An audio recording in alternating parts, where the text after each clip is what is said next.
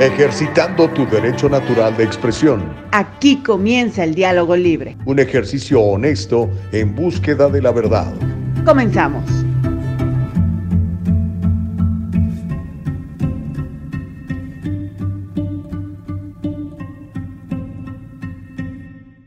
Pues ya son las 7 de la mañana, tiempo del Pacífico de los Estados Unidos. Qué privilegio poderle servir. Gracias a Dios estamos vivos.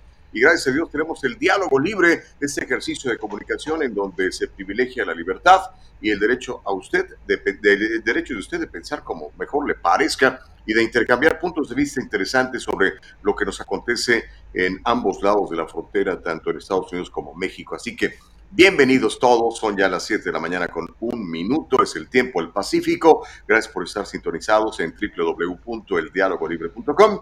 Mi nombre es Gustavo Vargas Saucedo y bueno, es el momento de enlazarnos hasta la hermosa Puebla de Los Ángeles, desde donde se encuentra ya lista mi compañera Caro Bustamante para compartir con nosotros un montón de cosas. Caro, muy buenos días, ¿cómo amaneciste? Hola Gus, muy bien, muy, muy este, contenta de poder estar conectada con todos ustedes. Muchas gracias a todos por sus mensajes, por sus comentarios. Hoy ayer me pasé un buen rato en las plataformas del diálogo libre, contestando mensajes, platicando con los usuarios que nos hacen el gran, gran, gran favor de conectarse todos los días, Gus. Yo estoy impresionada y muy agradecida con el creador que nos ha permitido poder estar aquí todos los días. Ayer nos comentaba la productora, ya llevamos 37 programas. Gustavo Vargas, ¿cómo te sientes? 37, en serio, no me siento como si fuera el primero, óyeme. 37 programas más sabios, 37 programas un poquito más viejos. Por aquí ya vi que me está saliendo una ruguita. Ah. De, de cada... Cállate la boca, eso déjalo para los cincuentones. No, pero muy contenta, muy feliz de poder estar con ustedes compartiendo un hermoso día. Es jueves y estamos muy contentos. Ya están los mensajes por aquí desde Facebook y YouTube. Está Julieta Lavi, Marco Juárez, Jorge Ochoa, Emanuel Díaz, eh, Mareli Bojorges desde YouTube. El primer mensaje de YouTube, Gus. Buenísimo. Excelente. También está Mónica Mora, Cintia Cuevas. Y pues yo recordándoles que pueden seguirnos en nuestra plataforma www.eldialogolibre.com. También nos siguen en vivo y a todo color en Facebook. Nos encuentran como El Diálogo Libre. También nos encuentran en YouTube Estamos como el diálogo, libre. En Facebook y en YouTube se quedan guardados todos nuestros programas y también en nuestra plataforma www.eldialogolibre, perdón, www.eldialogolibre.com. Muchas gracias a nuestra señorita productora que ya, ya me lo puso, me lo corrigió. De repente se me lengua la traba. Pero ahí está el diálogo. Es muy temprano. Bueno, no, Estamos apenas. Temprano, ya son las nueve. No, ya, ya, ya tengo rato. Ya, ya lavé, ya planché, ya hice el desayuno. Este, ya estamos listos. Qué, qué bonito. Fíjate, yo, que tú no lo creas, esta mañana ya hicimos una rica pasta. Eh, y tengo un, un, un, ¿cómo se llama? Un lomo de, marrano en el horno. Entonces, si de repente me ven este, un poquito sudoroso, es que está muy cerca de donde instalé aquí este, este asunto, está muy cerca la, la cocina, el horno. Mi casa es chiquita. Entonces, este, disculpen ustedes si estoy sudando, no es de la preocupación, es el horno, ¿ok? Oye, qué rico. ¿Y qué le pusieron al puerco? Fíjate que hice un, recaudo, o no sé cómo le puedan decir, un un sazonador. Le puse ajo, cebolla, le puse pimienta, le puse un poquito de orégano, le puse eh, una pizca de chile de árbol y un chile de, que, que le llaman California, que mi mamá en la Huasteca Potosina le llama chile cascabel, y con sal. Y pues esperar que salga bien porque es un invento, siempre me gusta estar inventando. ¿Te gusta la cocina? Me encanta, me súper fascina. De hecho, mi mujer casi no entra a la cocina, le tiene prohibido y le digo, ¿sabes qué? Tú haces otras ah. cosas, yo me cargo de cocinar porque me gusta mucho la cocina. Oye, qué padre, qué padre. Compártanos, por ahí ya había algún comentario de estamos en ayunas, Gustavo. Sí, no, yo también, yo estoy haciendo mi, mi, mi, ¿cómo se llama? Mi ayuno intermitente, me toca comer como hasta las 2 de la tarde hoy. Este, no, hoy, hoy no, no. también es un ejercicio de, de disciplina porque te llegan los olores y te los aguantas. Oye, sí, ¿eh? E, eres este, ¿cómo se llama? estas personas que se van... No, que se van, este, fakir. Oh, mi mujer me acusa de fakir, me dice, oye, ¿cómo puedes durar 24 horas sin comer? Le digo, bueno, pues eso, obliga a tu organismo a limpiarse y que consuma la, la, grasa que tienes ahí para, pues para, pues para estar más sano, ¿no?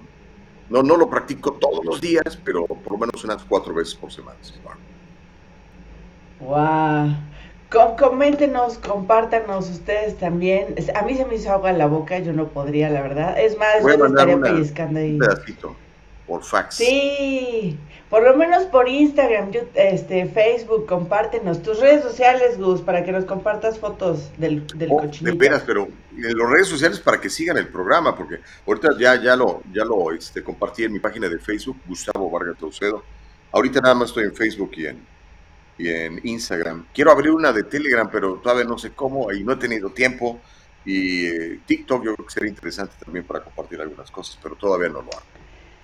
Telegram, ya lo tienes, querido. Ya me mandaste mensaje por Telegram. El que te falta es el. Pero tengo una página de Telegram, pero nada más para, para, comunicarme, o sea, no como una página. Ah, ok. oh, ok, ok, ok. Y ya empezó el de Trump, ¿no? El de la red social de Trump ya está. Sí, pero no sé ni qué onda. Creo que todavía no está funcionando. Se llama Truth Social. Yo la descargué, pero me dijeron, es usted el número 2 millones, no sé qué, no sé qué, en la línea. Dije, no, pues estás gracias. Mejor me voy a la, a la fila de las tortillas, es más rápido. ¿Te acuerdas cuando pongan las tortillas? Había una filota. sí. las tortillas. Todavía, todavía la hay, ¿eh? ¿O todavía? Sí, hace tres días me tocó ir a la fila de las tortillas. ¿Qué tal? Bueno, agarra uno buenos chismes de la colonia, eso sí. Sí, no hombre, te enteras de cada cosa. Oye, y a propósito de enterarse, hoy tienes un entrevistado de, primer nivel para platicar dos temas muy candentes, como el asunto del tren Maya y la reforma eléctrica, ¿no? Así es, va a estar con nosotros el diputado federal Alfredo Porras, él es diputado federal de Baja California Sur, de, eh, fue eh, presidente municipal de La Paz, y va a estar con nosotros el día de hoy. Ya me estoy comunicando con él, ya se eh, reportó. Muy buenos días, diputado, ya estamos listos. En un ratito más, a la media, vamos a empezar con la entrevista con el diputado que nos va justamente a platicar de la reforma energética. De viva voz, de uno de los integrantes del partido de Morena en la Cámara de Diputados, nos va a explicar qué es la reforma energética, qué pasó o qué ha pasado con el tren Maya, para todos aquellos que siempre me echan carrilla y me dicen, Carolina trae siempre puro este opositor, puro fifi. No, señores, también tenemos amistades con el, gobierno que está en turno. Eh, yo admiro mucho al diputado Alfredo Porras. No sé si te acuerdas, Gus, en algún momento lo tuvimos en entrevista ya hace unos años, sí. Y estuvo siempre muy puntual, muy atento con nosotros y le agradezco muchísimo que siempre me saca de dudas y siempre también echa un debate rico, porque defiende sus puntos, sí, defiende sus puntos, también es un hombre eh, muy, muy consciente, muy recto, muy prudente, vaya, lo conozco desde hace ya un par de años y creo que es, es la persona indicada para platicarnos y sacarnos de dudas, ¿no? Inclusive a mí, sacarnos de dudas de qué es la reforma energética ¿Por qué el gobierno de Estados Unidos está en contra de esta reforma energética del presidente López Obrador, Gustavo? Esa es una muy, muy, muy buena pregunta y seguramente la va a contestar desde su palestra, desde su punto de vista y será interesante analizar y tener este, este diálogo libre que es lo que siempre estamos privilegiando. Mire, desde mi lado te voy a contar, Caro, le vamos a contar a toda la gente lo que nos alcance, lo que no alcancemos hoy, mañana, porque hay un chorro de cosas que hacer, pero eh, Disney los van a obligar ahora a pagar impuestos en Florida. Este es un, pues un arma de dos hilos, creo yo. Por un lado, pues sí es justo que todo el mundo pague impuestos, pero Florida había sido muy, muy amable con Disney porque pues le trae mucho negocio, pero como que se hartaron con ese asunto del movimiento walk al cual se ha, pegado la compañía Disney y parece que va por ahí el asunto. Te voy a contar cómo a pesar de que una jueza federal dijo que eh, es ilegal eh, forzar a la gente a usar mascarillas en la transportación pública. Hay varias ciudades del país que siguen imponiendo las mascarillas, entre ellas una aquí en California. También le vamos a platicar de esta alianza de gobernadores republicanos que dicen que necesitan combatir el crimen en la frontera. Ya le voy a contar qué estados están haciendo todo esto. Y lo que me habías pedido de, la energía solar y eólica, eh, estuvimos este, investigando un poquito. No sé si nos alcance hoy, es mucho, pero este, si no, pues mañana le seguimos. No, sí lo vi, lo vi en las notas que mandaste, fenomenal. Y sabes que estaría muy bueno poder eh, dedicarle un espacio realmente amplio a ver, ¿no? Y comparar. Ayer también escuchaba al maestro Jalife hablar de estas energías y decía que él le tiene un poco de miedo a la energía nuclear, pero que está pendiente y dando seguimiento a lo que, cómo se está desarrollando en Francia y que les está yendo bastante bien. Entonces, a mí me encanta la energía nuclear, es limpia y es barata, pero pues la han satanizado, ¿no? Entonces, como dices tú, Francia, por eso Francia ahorita no está batallando tanto con los hidrocarburos, con los rusos, porque no depende de los rusos como el resto de Europa eh, depende de Rusia por los hidrocarburos. Exacto. Entonces vamos a, vamos a estar viendo qué, qué es lo que está pasando con estas nuevas tecnologías. Igual y eh, por parte de la reforma energética que nos va a hablar hoy el diputado eh, Alfredo Porras, por ahí igual y pudiera darnos algún, algún comentario, algún enlace de esa parte. Oye, pues tenemos muchos mensajes, pero también muchas noticias. ¿Cómo ves si empiezas? ¿Qué traes el día de hoy? ¿Qué transita por tus Con La primera. Ah, eh, nada más, antes de, acaba de llegar esa noticia, este, Tú tienes Netflix, ¿no? ¿Tú usas Netflix? Sí. Este, muchos usamos Netflix. Yo, la verdad, el día de ayer cancelé mi cuenta de Netflix. Le dije, ya estuvo, ya me cayeron. No, no lo hubiese cancelado. No, ya me cancelé. ¿Por qué cancelaste? Eh, están muy, están muy izquierdosos, están muy en contra de Dios, están ah. muy a favor de, cosas en las que yo no creo. Y ¿por qué les voy a dar mi dinero? Pero fíjate que eh, ahorita me está llegando la, la información, estaba checando eh, las, el precio de las acciones, se, ha desplomado el precio de las acciones de Netflix, eh, de hecho ahora es un buen momento para comprar y bueno, está barato, y es porque eh, más o menos unos 2 millones de personas han cancelado en los últimos días sus, sus, suscripciones a, a, Netflix. Así que bueno, imagínense cómo va la onda. Pero bueno, de eso si quiere después le platico ya que tenga más noticias. Uh, lo que sí le puedo contar ahorita es que el estado de Florida, gobernado por Ron DeSantis, un republicano que es muy identificado con la causa de Donald Trump, aprobó una legislación ayer para terminar el impuesto especial de Disney, de la compañía Disney y la jurisdicción del gobierno en uh, el estado de California, en el estado de Florida. La legislatura desde 1967 había autorizado eh, impulsar el desarrollo económico y el turismo y le había dado carta blanca a la compañía Disney para que creara trabajos y trajera empleos y sobre todo atrayera muchos, atrajera muchos eh, turistas. Sin embargo, eh, Don Ron DeSantis y los republicanos de Florida propusieron esta legislación para eliminar el distrito especial después de que Disney continuó oponiéndose a los derechos de los padres en la ley de educación. Hay una ley en Florida que le impide a los maestros, enseñarles educación sexual, digamos, explícita a los, a los niños chiquitos, hasta de 5 años para, para abajo. Entonces Disney se opuso a todo esto y bueno, también por eso los stocks de Disney han caído, las suscripciones de, eh, de, la gente al canal de Disney se han desplomado también. Son dos compañías que están ahorita en serios problemas económicos precisamente por la cancelación que está haciendo la gente. Bueno, de Santis, el gobernador, dijo que los legisladores de eh, Florida van a considerar la propuesta esta semana para acabar con el distrito especial de Disney y que empiecen a pagar impuestos.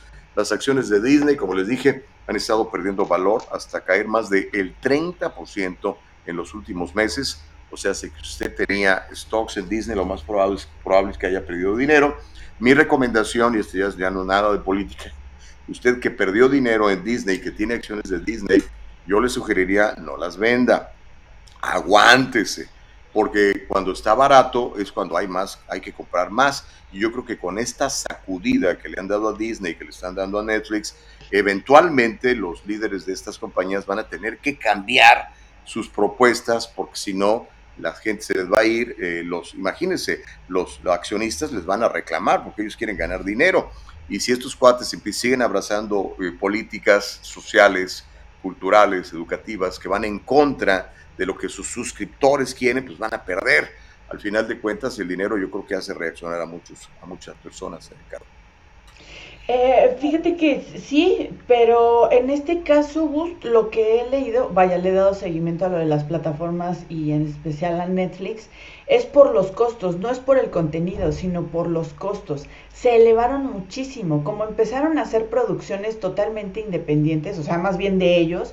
Ya hay películas que hace Sandra Bullock, películas que hace este eh, Sandler, películas que hacen, vaya, varios, varios eh, también está Jennifer Aniston, este, también hay un contenido especial, si no me recuerdo, de J. Lo. Hay muchos contenidos especiales, producciones de Netflix, de comedia. O sea, es, es la única plataforma, plataforma que tiene a todos los comediantes más importantes del mundo dentro de las plataformas. Entonces, como ya tienen estas producciones, producciones especiales, eh, el costo se elevó muchísimo, casi un 30-40%. Entonces, tengo entendido que es por esta situación que ha perdido clientes, no precisamente por el contenido, porque vaya, es contenido, una, diverso y dos, eh, también, eh, ¿cómo se llama? Eh, propio. Ahora, Netflix también funciona como funciona Google. Si tú normalmente estás viendo cierto contenido, la plataforma lo que te va a mostrar es tendencias de ese mismo contenido. Entonces, por ahí también hay que ver qué, qué estamos viendo para que eh, Netflix nos esté mandando las recomendaciones de mismo contenido similar a lo que ya hemos visto. Eh, yo tengo entendido que es por ahí. Eh, también te decía yo, no canceles Netflix porque justamente por esto la plataforma mandó un comunicado y dijo, sí, tienen razón, nosotros sabemos que se han incrementado los precios y estamos evaluando la posibilidad de darles un servicio extra o de bajar nuestros costos.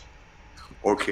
Bueno, pero fíjate cómo reaccionan eh, de, precisamente ante el poder del cliente. El cliente siempre tiene la razón. Yo siempre he pensado eso, aunque me caiga mal, ¿no? Ahora, eh, el argumento que están dando este, tanto los ejecutivos de Netflix como de Disney era de esperarse. No le van a decir a sus... a sus suscriptores, pero sobre todo, no le van a decir a los shareholders, a los accionistas mayoritarios, oigan, es cierto. Entonces tratan obviamente de justificar. ¿Cómo podremos saber si la versión que, que tú estás eh, compartiendo o la versión que yo compartí es la real? Con el tiempo. Este, yo sí creo que a la gente le molestó mucho eh, todo este, eh, todas estas videos que se filtraron, porque además no fueron declaraciones abiertas en donde Disney dijera, bueno, a partir de hoy vamos a abrazar la, filosofía woke y nos, eh, nos sumamos al esfuerzo LGBTQ para poner personajes infantiles para homosexuales o gays o trans o whatever. Nunca lo hicieron, fueron videos filtrados y que además ni siquiera salieron en, en, la, en la prensa mayoritaria, nos tuvimos que lo, eh, lo, tuvimos que encontrar por, por medios alternativos como el diálogo libre. Entonces yo más bien creo que es por ahí, pero no estoy cerrado a la posibilidad de que pues se les pasaron los números y no se dieron cuenta que estaban haciendo producciones muy caras y que la gente se iba a molestar porque le subieron de 10 dólares, creo que valía la suscripción, a 15 o algo así, ¿no? Ya no sé ni cuánto vale, pero el día de ayer la cancelé, les dije, vaya, no tienen dinero, bye, bye, bye. A, a, mí sí me, yo también la, la, la, elevé, yo no la cancelé, yo sí la elevé, este, porque también sabías que, vaya, todas las condiciones de, de, de, de, paga, de tele de paga y todas estas plataformas te dan la opción de que sea eh, tele normal o HD. Entonces, si es HD, sí, en high definition. Entonces, si, si agarras la HD, es un costo y si agarras la normal es otro costo. Lo que pasa es que sabes que en Estados Unidos todo es, es, HD. Y fíjate que ahora mencionas algo muy interesante, muy interesante. A lo mejor Netflix, y no lo a lo mejor, porque cuando estoy en México o cuando estaba en México y, y entraba a la aplicación de Netflix, me pasaban otras cosas, tenía yo otras opciones y acá no las tengo. Series que pasan aquí no las pasan allá y viceversa, igual películas. Me imagino por cuestiones de distribución o a lo mejor por cuestiones de cómo es la gente. En México yo asumo, a lo mejor me equivoco, la gente es un poco más conservadora que aquí, por lo menos más conservadora que en California o que en Nueva York. En México me refiero no a la Ciudad de México ni a la zona rosa, sino me refiero al resto de México, donde la gente es muy católica, muy guadalupana y que pues hay, hay contenidos que no aprobaría de ninguna manera. Eh, debo ser bien sincera, eh, cuando estuve en Estados Unidos a mí no me gustaba ver Netflix porque me, sí me ponían mucho contenido, o sea, más bien no me ponían, sino las nuevas producciones que subían, eso ya tiene tres, dos, tres años, cuatro, eh, eran con eh, ciertas tendencias que, vaya, a mí no, no me gustaban. Sí había mucho contenido sexual, sí había mucho contenido eh, LGBT con más. Vaya, no es contenido que yo consuma, entonces pues, no me gustaba mucho, me gustaba México. Y sí, yo aplicaba la de cambiar la ubicación del Netflix para que me diera todo el contenido de México tiene que ver no solamente por, las, por los gustos, sino también por los permisos. Hay ciertas producciones que no te permiten la distribución en ciertos países. Exacto. Entonces, eh, tiene que ver también con la distribución y con los periodos de permiso. Van cambiando los títulos en las plataformas, en todas las plataformas, dependiendo de la cantidad de años que hayan, que hayan comprado los permisos para transmitirlas. Pues órale, ahí está. Óyeme, ¿y qué te parece esta? Y ya casi con esto nos iríamos a la pausa para quedar con, con el diputado. Varias ciudades del país eh, siguen usando mascarillas, siguen exigiéndole a los pasajeros de autobuses eh, de transporte público que usen la mascarilla. Estas son todas, por cierto, lideradas por eh, alcaldes demócratas. La ciudad de Nueva York, Boston, en Massachusetts, Filadelfia, Pensilvania, San Francisco, California, le están exigiendo a los pasajeros el uso de mascarillas a pesar de la orden de una jueza federal que el lunes, lo recuerda, lo hablamos aquí, anuló esta norma de los Centros de Control y Prevención de Enfermedades sobre mascarillas para viajar. En San Francisco, aquí en el norte de California, se sigue exigiendo el uso de mascarillas en los trenes llamados Mooney y también en el BART. Filadelfia dijo esta semana que va a mantener intacto su mandato de mascarilla para interiores, incluso para el transporte público, a pesar de la sentencia de la jueza de Florida, que se llama Catherine Kimball Mizell, que lo hiciera el lunes pasado. Ahora, yo creo, y vamos a estar de acuerdo todos, creo, ¿no? que esto ya no es tanto cuestión de ciencia, sino cuestión de política y de cuestión de mis calzones, ¿no? De, pues, por mis calzones, no, por mis calzones, sí, y es lo que estamos viendo hoy en día, ¿no?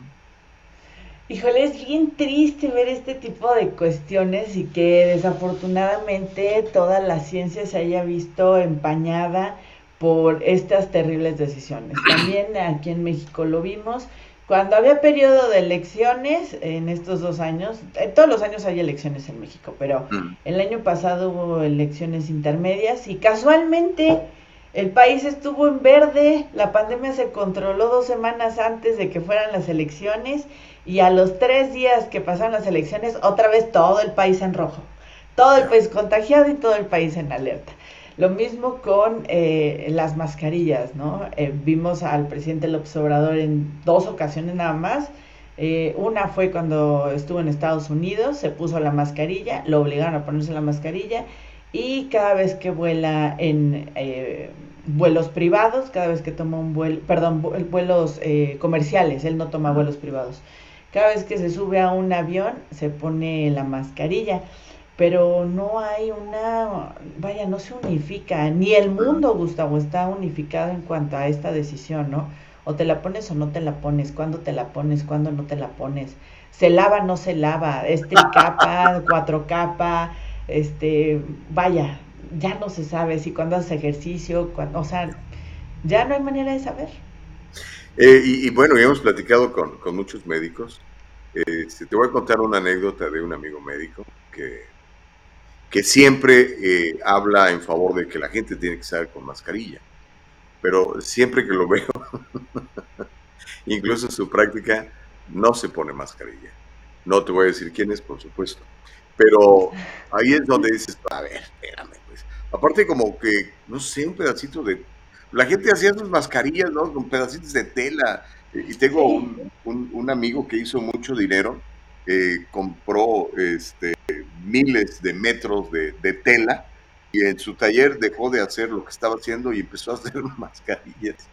Y este, mandaba dos, tres pelones a las esquinas en, en los semáforos y vendió miles y miles de, mascarillas, 5 o 6 dólares la mascarilla, a él le costaba 25 centavos la producción, lo que le daba un dólar o un dólar 50 a los muchachos por vender, y él se, se, hizo cientos de miles de dólares, ¿no? Con un pedazo de tela, ¿no?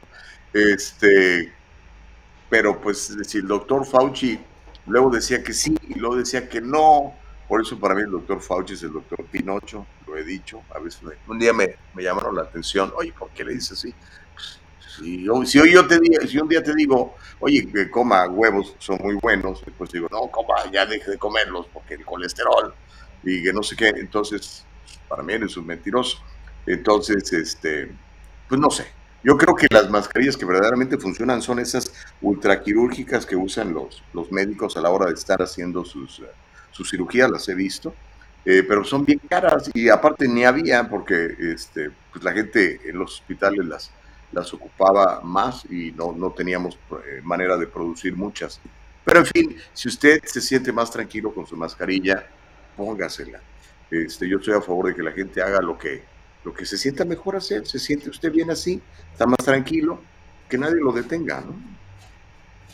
Híjole, este, no, no sé, a mí, a mí me da cierta ansiedad eso porque, vaya, hemos visto que es una fue una pandemia que se hizo peor porque muchos no, vaya, no tomábamos las medidas bien simples. Es, no le escupa a la gente cuando habla. Tápese la boca cuando tose, lávase las manos. estornude, ¿no? O sea, medidas de higiene básicas. Sí, y, y, no lo hicimos. Y miren lo que quedó. Entonces, ahorita nos vamos, al corte, si no, mira. Sí, regresamos con más en el diálogo libre. regresamos con más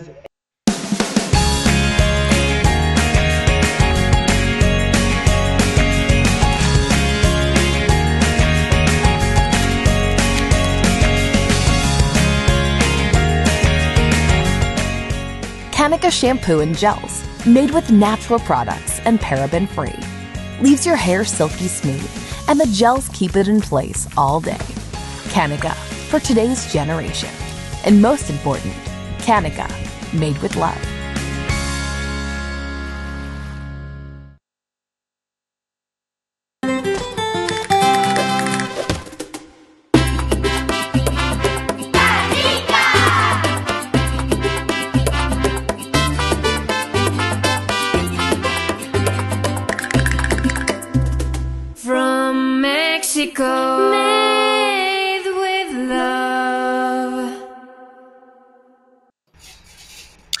Es el diálogo libre. Aquí está Caro, aquí está el servidor Gustavo Vargas.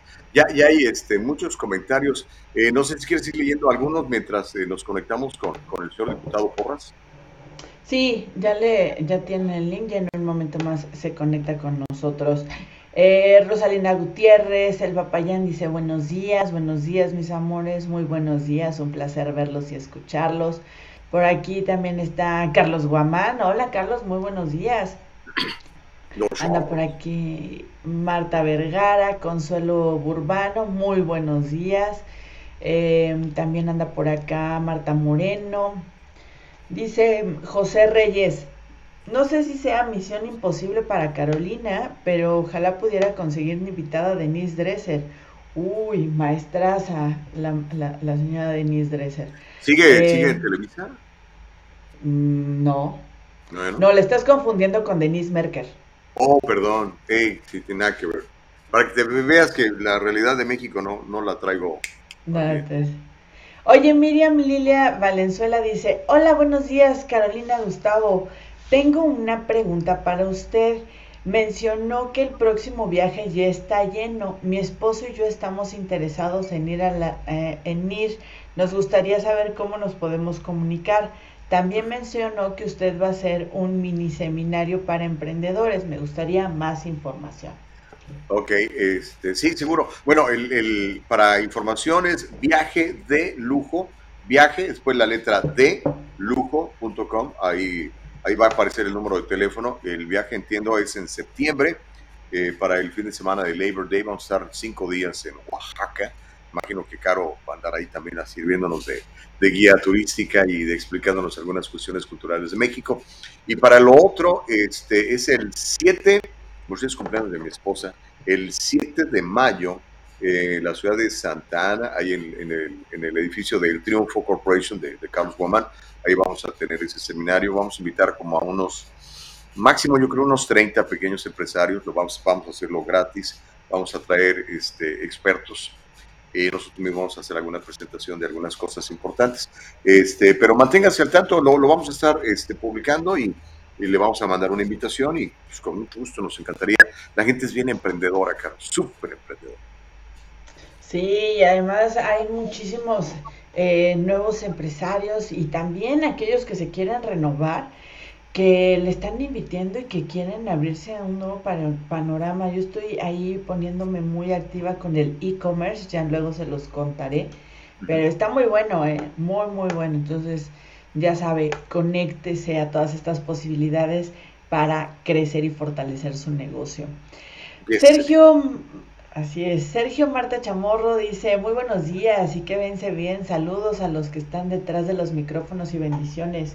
Oye, sí, saludos a la producción, que mira, nos tiene todo muy bonito, nos apapacha muchísimo, tiene todo el contenido al día. Entonces, muchas gracias a la producción ejecutiva Eva Castillo y a la producción en los controles Nicole Castillo Bus. Y estamos creciendo, eh, Caro, prepárate. Tenemos grandes noticias para todos ustedes. Eh, estamos muy contentos con el apoyo que hemos recibido.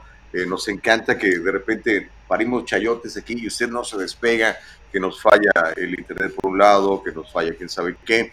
Eh, y de todas maneras usted aguanta porque sabe que el Diálogo Libre es un programa que está aquí para servirle. Así que prepárese, vienen grandes cosas, estamos siendo muy bendecidos por Dios y yo creo que esa plataforma va a seguir expandiéndose. Así que, get ready, como dijo el gabacho, mi querido Carlos. Así es. Perdón que estoy aquí moviendo, estamos eh, viendo algunas cuestiones con el diputado. Em, ok. También tenemos más comentarios. Tony dice, eh, buenos días a todos. Cintia Cuevas dice, Netflix subió de precio, no mucho, pero eso medio compensa a los que cancelamos.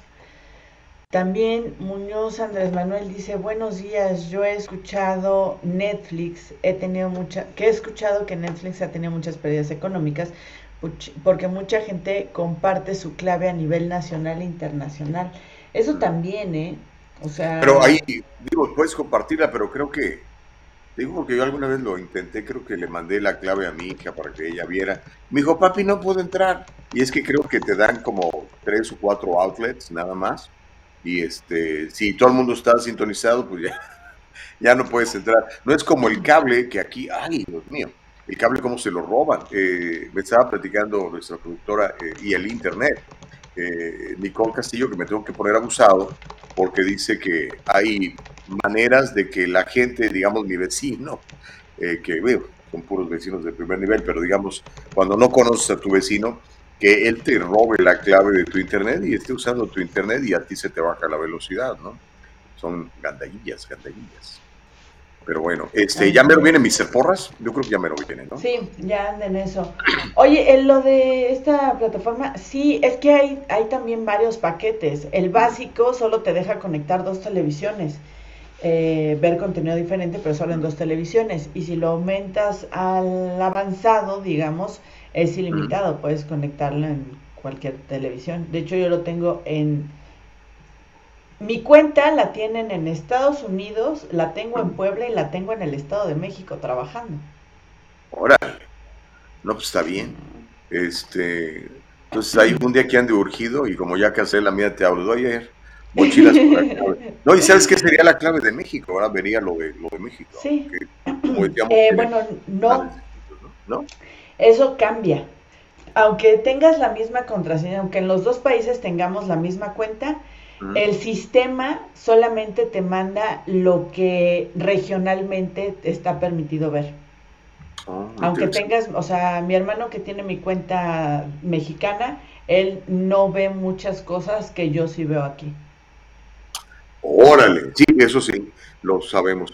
Ah, Consuelo dice que por favor repitamos cuándo es el próximo viaje. Es el fin de semana del Labor Day, ni siquiera he visto exactamente, pero sé que es en septiembre, que celebramos el, el mes de la patria de México y celebramos el cumpleaños de Gustavo Vargas, eh, y es cuando nos vamos a ir a Oaxaca.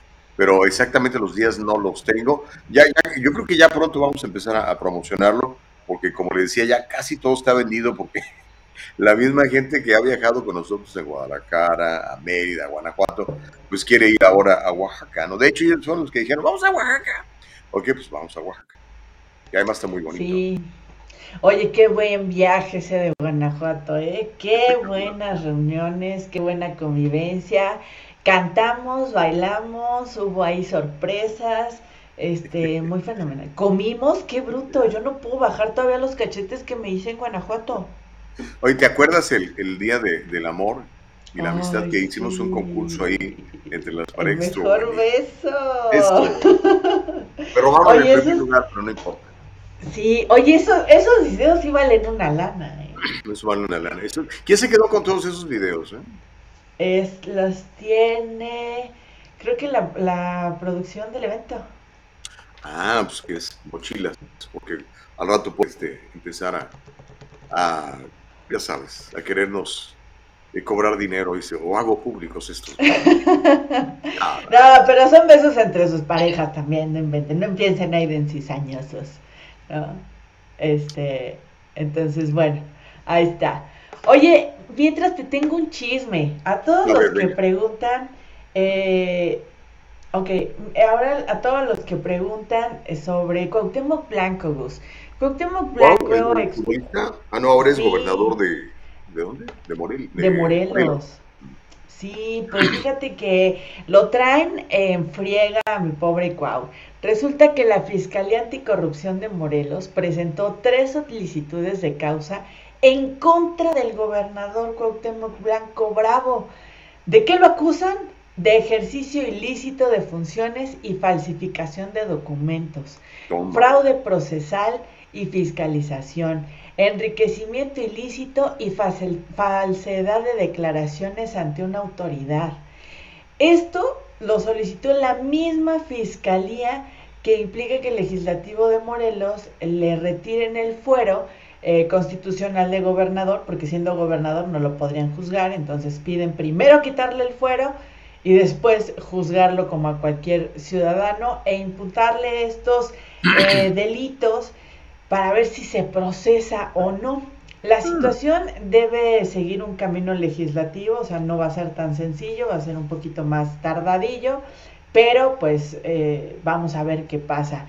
El último escándalo que tuvo el Cuau, el exfutbolista y seleccionada nacional, se tomó tres, fo- eh, perdón, una foto con tres integrantes de grupos delictivos, Gustavo. Pero es que no Es- sabía, eran sus fans. Le Fíjate, iban a la a- América. Muy buen tema. Fíjate que era específicamente del cártel Jalisco Nueva Generación, de Guerreros Unidos y Comando Tla- Tlahuica. Perdón, Comando Tlahuica. El ahora gober- gobernador argumentó justamente lo que tú dijiste, que él no los conocía, que él estaba por ahí, que le dijeron, ay, cuau, una foto, porque pues el pueblo para el pueblo, tú fuiste y te queremos, y arriba el América, y lo que quieras, ¿no? Pero a ver, Gus, hasta aquí la información. Esta Ya. es la información. ¿sale? Ahora viene ya el, el cotorreo. Viene, viene ya el cotorreo, viene el comentario. Resulta ser que vamos a ser el abogado del diablo. Como exfutbolista seleccionado nacional, eh, pieza fundamental de la historia del fútbol mexicano, tiene toda la razón en que la foto, si se la piden tres hombres, no necesita presentarle, eh, presentarse o ellos no necesitan presentarse y decirle a qué se dedican. Es decir, no está obligado a interrogar o pedirle antecedentes penales a todo aquel que le pida una foto. Estamos de acuerdo. Claro. Pero Cuauhtémoc Blanco es el gobernador del estado. O sea, tanto él como el equipo que lo acompaña a todos lados al gobernador tendrían que saber quiénes son los integrantes de los grupos delictivos que trabajan en la zona, mínimo. O sea, imagínate que le piden la foto, lo amenazan, lo secuestran, lo matan ahí en plena foto y posible o, o posiblemente hasta se conozcan. No lo sé. Lo que sí les puedo asegurar es que cuatro de cada cinco personas en Cuernavaca, Morelos, viven con miedo. En lo que va del año han sido asesinadas con saña 31 mujeres y aún no hay ninguna investigación. Eh, Morelos, desafortunadamente, se ha visto eh, reportado como uno de los estados más violentos de la República, junto con eh, Michoacán y el Estado de México. Órale, pues este, ahora, ¿cuánto le queda al Cuau de, gobernador? Eh, si no mal recuerdo, se va en el 24. Ok. Ahora, ¿qué va a hacer después? ¿Va a buscar ser senador o quiere ser candidato a la presidencia de la República? Escucha eso. Sí, de hecho dijo que quiere ser candidata a la presidencia. Ok. Ahora, quien recuerda, yo la verdad su carrera política la desconozco, conozco muy poquito lo que tú me cuentes. Eh, su carrera futbolística sí la conozco. Y en la cancha el tipo era osado, atrevido, era mañoso y era tramposo. Entonces, nosotros desarrollamos nuestras habilidades y son expuestas ante el público eh, y ahí se refleja la personalidad de cada quien, ¿no? Entonces yo creo que, que Cuau sigue siendo osado, atrevido, mañoso y tramposo. Entonces va a aplicar eso mismo en la política. Pero pues la gente lo escogió de, de gobernador en Morelos, entonces pues que nadie los detenga, ¿no? Mira, el coach yo lo admiro mucho porque la verdad es que ha pasado muchas adversidades, tanto como deportista, después se retiró del deporte y se dedicó a la actuación un tiempo, hizo una novela con Carmen Salinas, fue hijo de Carmen Salinas en una novela. Sí, entonces, eh, vaya, no se detiene. Él, él le entra, él es muy aventado, este, pero, híjole, yo no sé si este, el aventarse este, sirve para gobernar un país, Gus. o sea, no sé, ¿sabes? yo, sé, que no, pero pues si la gente dice, ay, pues el guau, que le haga así a la hora de estar en la ONU y a la hora de estar firmando un tratado de libre comercio con Estados Unidos, que le haga así. Pero mira, ya tenemos al señor Porras, ¿por qué no lo recibes? Diputado Alfredo Porras, muchísimas gracias por acompañarnos el día de hoy en el Diálogo Libre. Qué gusto saludarle. Muy buenos días. Creo que se... Eh, se nos perdió, desconectó, un poquito, sí. Se asustó con Cuauhtémoc Blanco. Oye, pero mientras, se conecta, háblanos un poquitito de, del señor Porras. De, mira, ya está ahí, ya está ahí.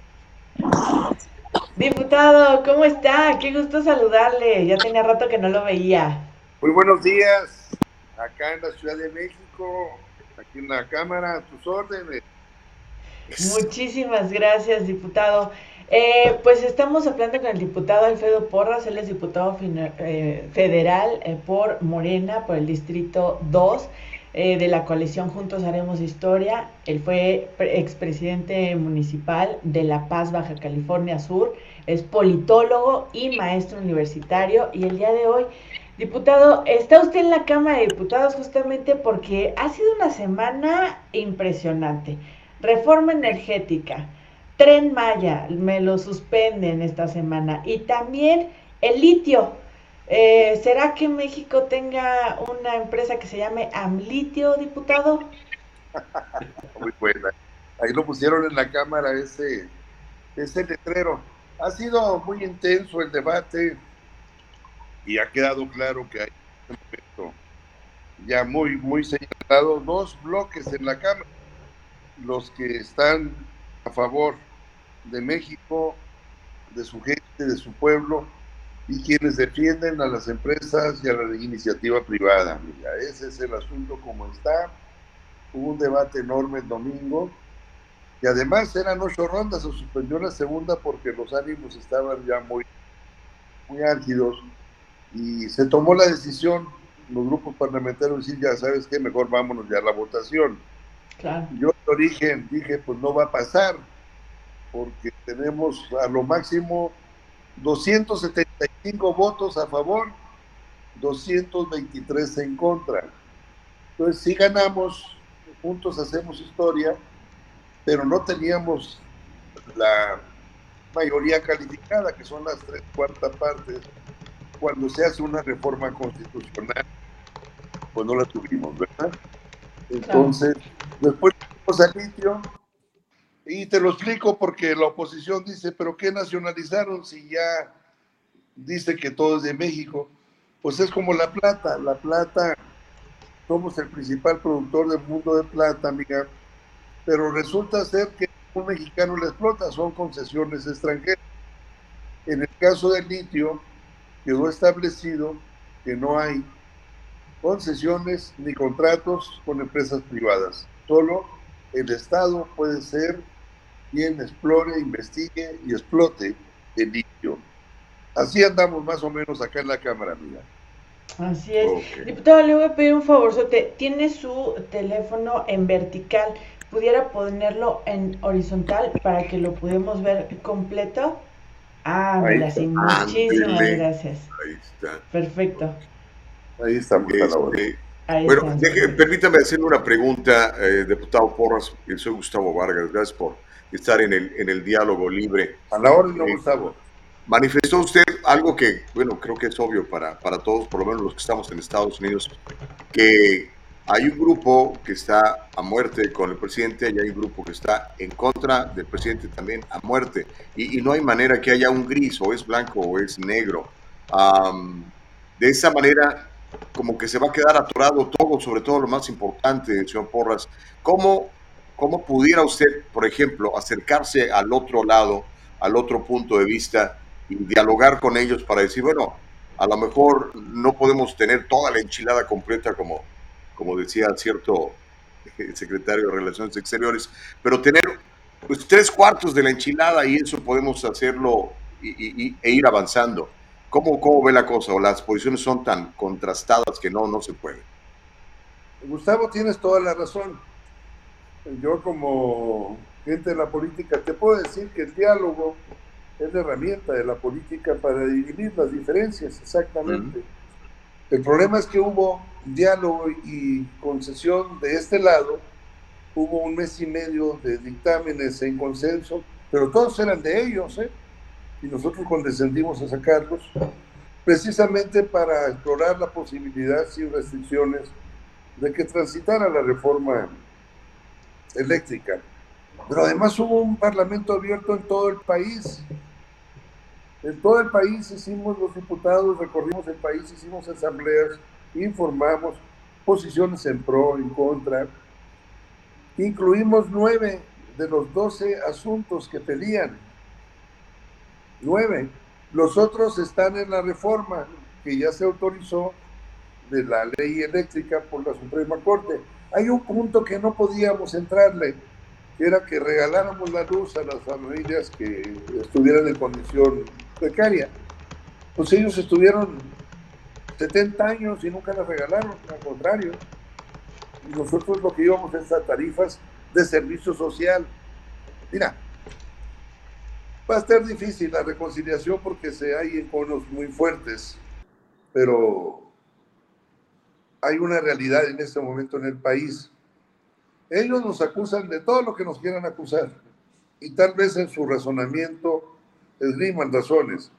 Pero hay una cosa que es contundente, Gustavo y amiga Caroline.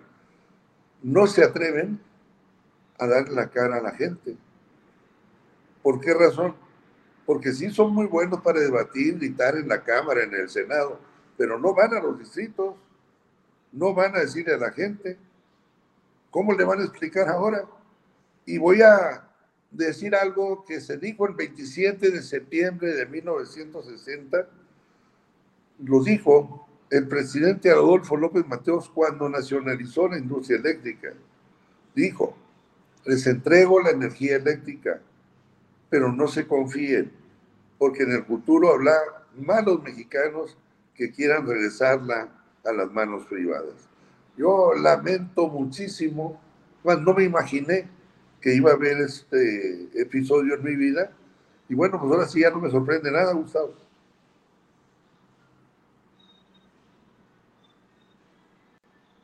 Eh, el gobierno de Estados... El, ¿Estamos? Sí. Ya está. Perfecto. El gobierno de Estados Unidos está como queriendo ahí meterse en la reforma energética, diputado. ¿Por qué? ¿Qué, qué le afecta? ¿En qué le afecta la reforma energética a Estados Unidos? ¿Y por qué le interesa meter mano ahí? Fíjate que por vez primera vi yo una actitud de la embajada, del embajador Rey, de diálogo. Él fue a la presidencia, estuvo con el presidente y le, explicaron toda la reforma energética. El embajador de Estados Unidos en México declaró lo siguiente, la reforma que pretende Andrés Manuel es una reforma justa. Él lo declaró, ¿verdad? Entonces, te voy a poner un ejemplo para que nos entendamos muy bien la Comisión Reguladora de Energía, que es un elemento autónomo, él subastó a las empresas para que generaran energía eléctrica.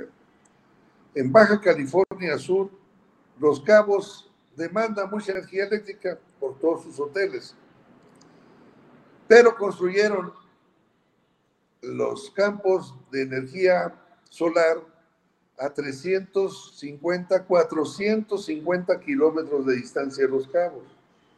Imagínate lo que cuesta llevar esa energía a donde la necesitamos. Y lo que nosotros pedimos es, hey, generen la energía donde se necesita. Pero ¿por qué no la hicieron en Los Cabos? Bueno, pues hay razones. Donde la hicieron les costó un rancho 7 millones de pesos y en Los Cabos una sola hectárea les cuesta 7 millones de pesos. Es decir, vieron por su beneficio. Pero les doy otro dato.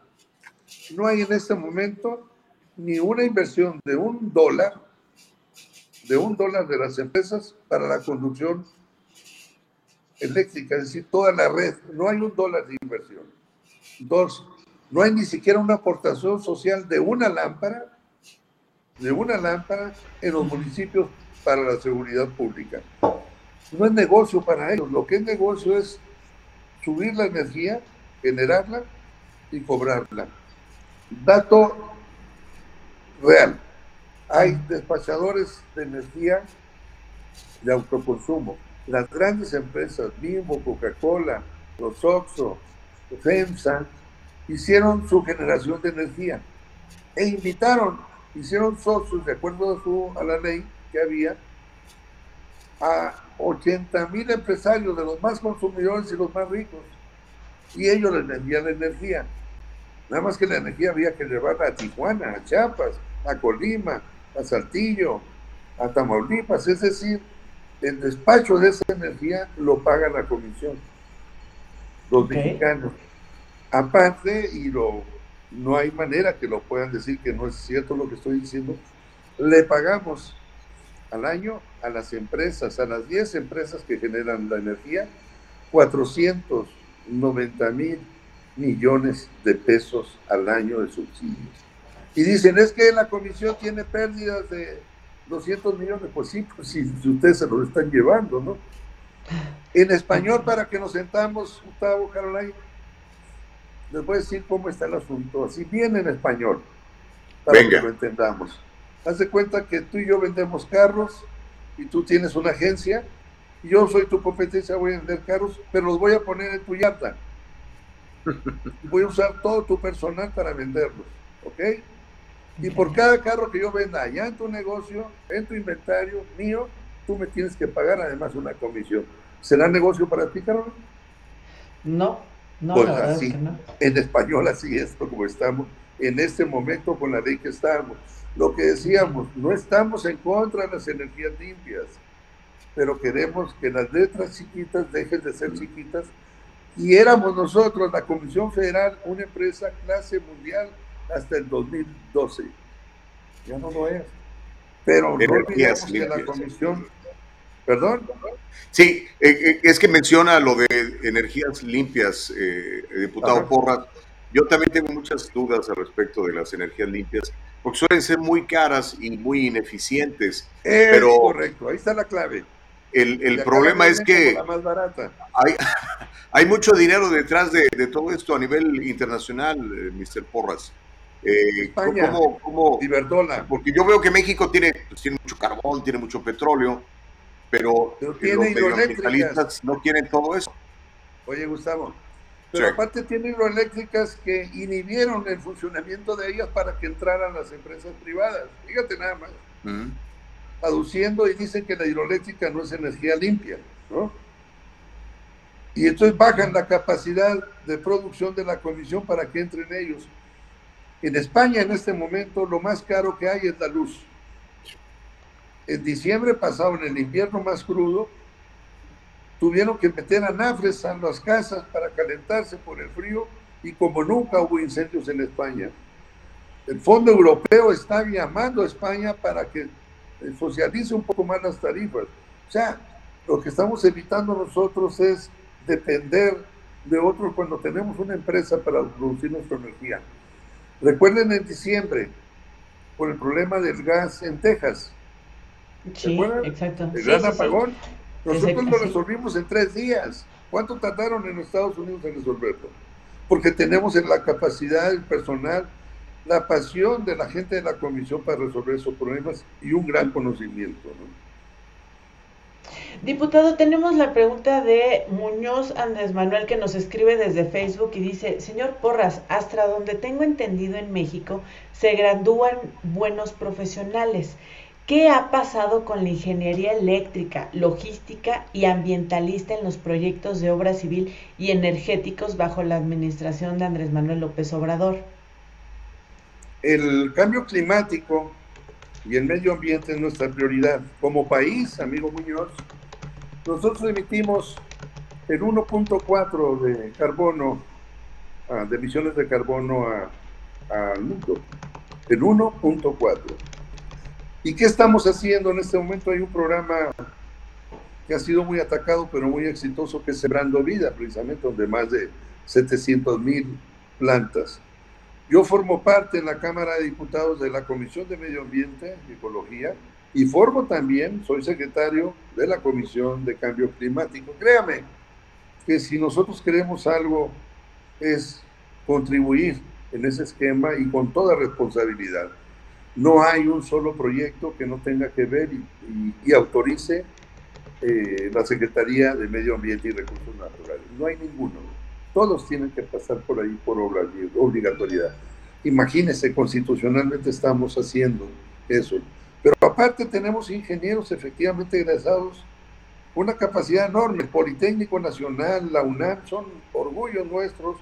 El, el Tecnológico de Monterrey, que es educación privada, no podemos regatearle ni negarle el altísimo grado académico que tiene, como otras universidades privadas. Todos tenemos la misma conciencia en eso, solo que hay puntos de vista distintos, como decía Gustavo, ¿no? Intereses, y ahí es donde nos ubicamos. ¿De qué lado de la historia quieres estar? ¿Trabajar por los intereses nacionales y cambiar nuestro querido México o preservar los intereses que estaban. Créame que evitaron, y son unos cómplices tremendos, la reforma de 2013 la sacaron con millones de dólares de sobornos a los propios diputados. ¿eh? Se sigue juzgando, ¿no? Se sigue buscando a los responsables. Y nosotros, ¿sabe qué hubiera hecho un servidor si hubiéramos logrado pasar la ley? Hey, no dejemos, no debemos de olvidar los que estuvieron en el 2013 porque fueron representantes populares que vendieron su voto representando al pueblo, viviendo del pueblo y traicionando al pueblo. Y estos diputados de hoy están muy preocupados por lo que hicieron, por consignas partidistas y de intereses.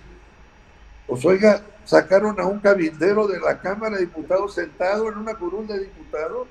El empresario italiano, ¿no? Sí. Claro.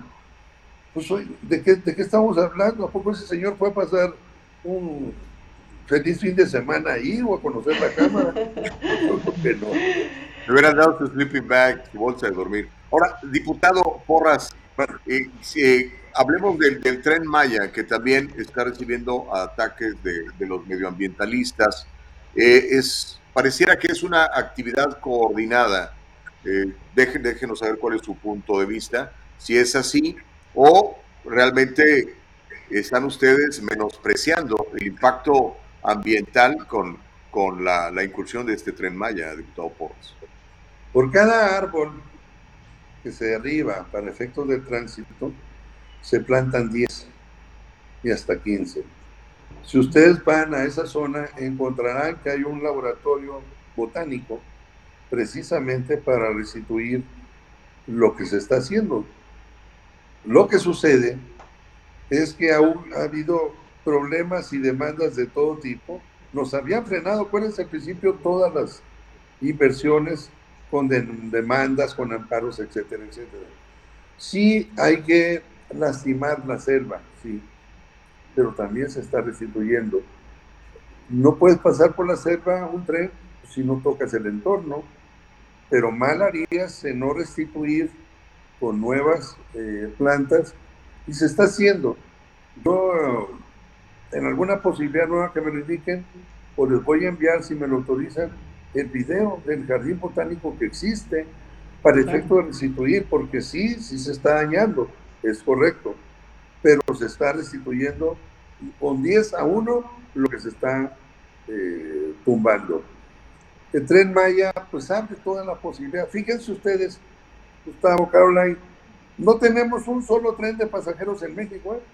Nada más el de los mochis a Chihuahua, el Chepe. Ajá, el Chepe, sí. Que no entró en la concesión que se vendió, que Salinas vendió a, los norteamericanos, a Kansas, a la empresa de Kansas.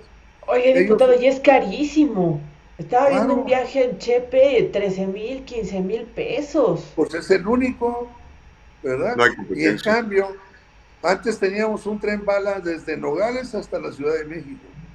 Mm. Entonces ahorita nuestro amigo diputado Torruco está impulsando una ley que nosotros apoyamos para regresar los trenes. Podamos invertir en trenes, inversión en México, infraestructura que nos genere pasaje barato a todas y todos. Además, este lograrlo pues nos va a permitir mejor comunicación, mejor interacción y viabilidad este, y movilidad en, país. Fíjense, volvemos a lo mismo. ¿Saben ustedes quién es el representante en México de los principales en la mesa del Consejo Directivo de la empresa de Kansas en Estados Unidos? ¿Quién? Ernesto Cedillo Ponce de León, el presidente del 94 al 2000. ¿Saben quién es el principal socio en México de Iberdrola? ¿Quién? Felipe Calderón Hinojosa. Ah, por eso querían sacar a Margarita Zavala de la votación de la reforma energética, porque ¿no? Un conflicto de interés, porque ella reconoció en algún medio hace tiempo que el presidente Calderón había recibido más de 6 millones de dólares. Sí. Claro que hay un conflicto de intereses. Porque oye, diputado Porras, pero es que, todo el mundo tiene derecho a trabajar aunque sea en la iniciativa. Digo, todo el mundo tiene derecho a trabajar, aunque sea en la iniciativa privada del, otro país. No, hombre, claro que sí, pero yo admiro a, a, muchos políticos de la oposición, ¿no? Tengo un alto, alto estima por muchos de ellos que son valiosísimos. Todo el mundo tenemos derecho al trabajo, solo que se me hace a mí que es este aberrante que un expresidente de México represente intereses de otros países, por razón de ética, por razón histórica. Creo que no necesitan ese dinero, pero pues las ambiciones ganan, yo no sé, ¿no? Sí. Oye, diputado, y ahora con la suspensión temporal de la construcción del tren Maya en el tramo 5 de, de, de, Cancún, sí es en Cancún, ¿no? Sí. Sí, Playa del Carmen y a Cancún. Eh, ¿qué va a pasar? O sea, ¿van a cambiar otra vez la ruta o están evaluando? ¿Va a ir el presidente a la zona? Porque ayer los, hablaron de la mañanera de un diálogo, de sentarse a platicar y explicar los puntos, todas las ambas partes, ¿no? A favor y en contra. Sí, claro, y no se les hace raro que los originarios, los dueños, los ejidatarios no estén protestando. Eh, yo sí vi ahí algunos videos y algunos eh, lugares que, que sí están. creo que también por ahí hay la situación de la manera de comunicarse, el idioma. Muchos no están hablando español. Bueno, es lo que alcancé a ver. Este, hay videos, efectivamente, y hay videos de los que viven en las zonas, donde dicen, no, no afecta, no hay ningún cenote por aquí, eh, estamos de acuerdo que pase por aquí, yo di mi permiso para que pase por aquí, y hay videos que hablan todo lo contrario, pero resulta que esa gente no vive ahí. No te digo, tenemos un empate mediático también terrible contra el presidente, porque una tras otra, una tras otra, eh, pues esta es una causa nacional.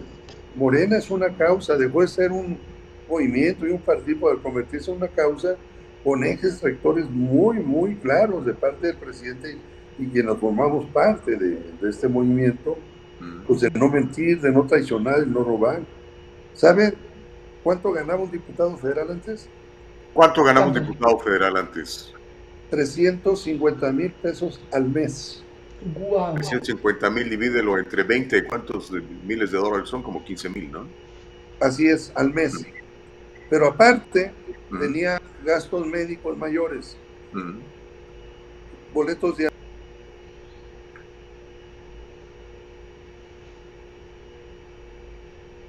Oh, diputado, perdimos... Híjole, ya dejamos de escuchar, diputado. No sé si le moviste algo ahí. Apenas nos estaba dando los sabrosos, se les conectó, hombre. Qué caray. Sí, se nos fue eh, el lado del diputado. 15 ¿Cuánto gana ahorita entonces un diputado? Bueno, por ley nadie puede ganar más que, el presidente, ¿no? De acuerdo a lo que hizo Andrés Manuel, ¿no? El INE, la Suprema Corte de Justicia ganan más que el presidente. ¿O sí? Ok. Pero digamos, un diputado, un gobernador no puede ganar más que el presidente. En teoría no. Por lo menos digo, fue lo que, que, este, eh, dictaminó el, presidente Andrés Manuel López Obrador. Entonces. Bueno, no lo dictaminó él, o sea, lo dice la Constitución. ¿Cómo fue? No, lo dice la Constitución. Sí, siempre ha estado. ¿O siempre ha estado? sí, está en la Constitución. la pasaba por el arco del triunfo. Exacto, sí, se la pasaban por el arco del triunfo, pero sí, siempre había estado. O sea, dice en la Constitución que López Obrador lo puso al momento y que se vio y que este vaya está sacándolo a la luz eh, sí lo está haciendo López Obrador pero siempre ha estado en la Constitución. Es de ley de, siempre. Bueno saberlo. Este bueno creo que ya no no sé si vamos a poder retomar la conversación con, con el diputado Porras pero eh, Caro eh, una pregunta para ti que, que, ejerce los medios en, México. Uh, pareciera, por lo menos para los que estamos acá en Estados Unidos y que no conocemos mucho la realidad política de México, como es mi caso, que los medios de comunicación están particularmente en contra de, lo que propone el presidente Andrés Manuel como, como coordinados.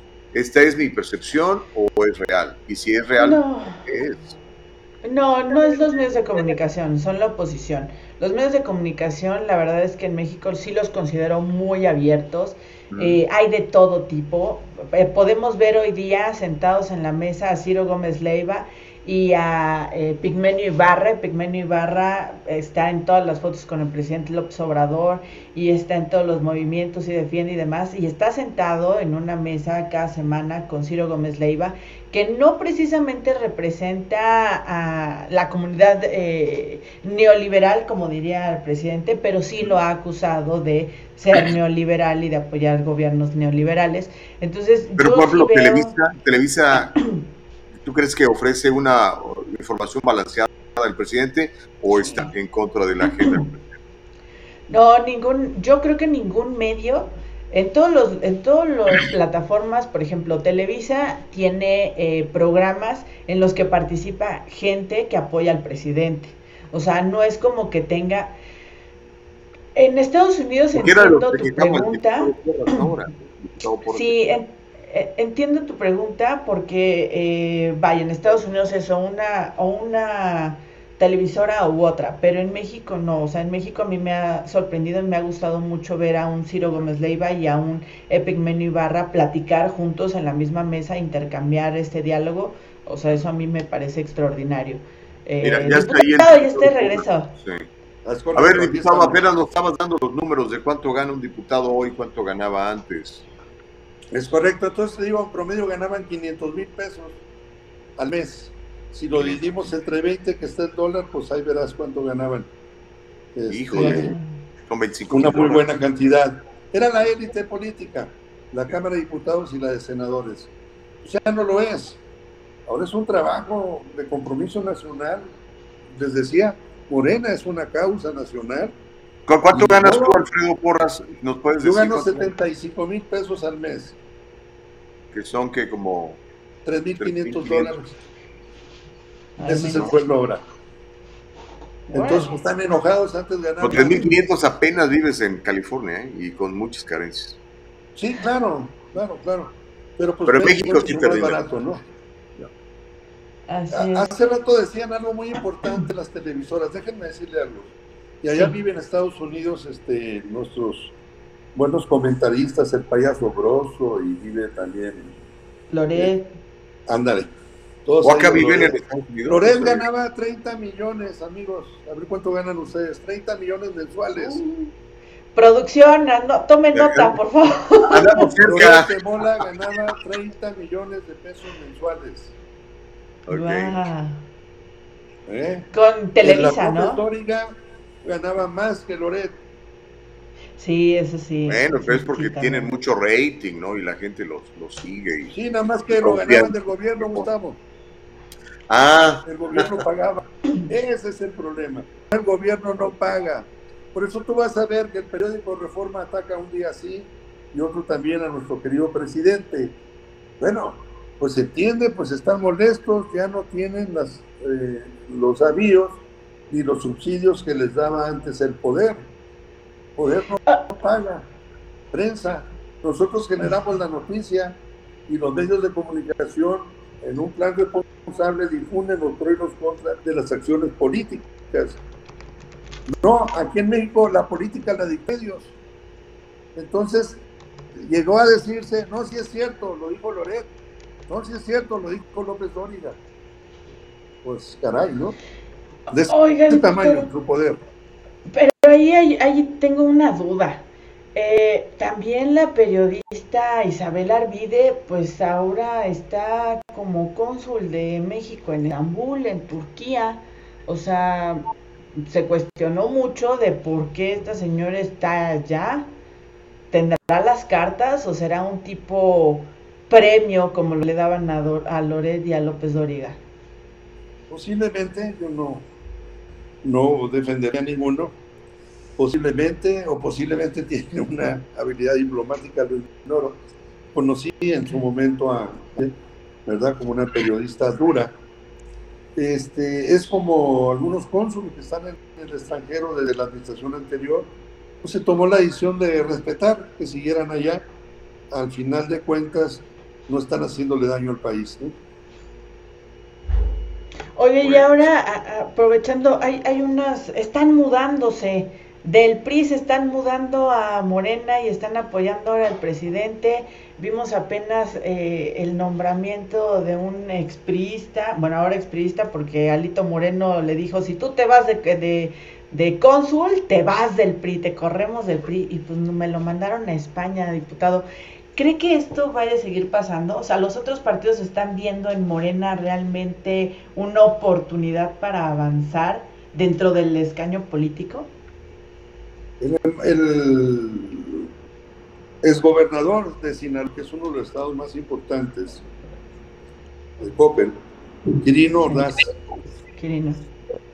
hizo un trabajo enorme en Sinaloa, de verdad, con reconocimiento nacional pleno y el presidente decide enviarlo, ofrecerle la embajada de España, precisamente por su trabajo, seguir haciéndolo. Pero su partido dice, si te vas, te corro. Pues él dice, yo quiero seguir sirviendo a México, no a mi partido. O sea, yo prefiero servir a mí que a una sigla partidaria. Por eso te decía que está llegando el momento de decir en qué lado de la historia quieren estar, pues, ¿no? Y los amenazan. Hay un diputado que se vino con nosotros, como hay dos diputados del Verde que se fueron a Movimiento Ciudadano.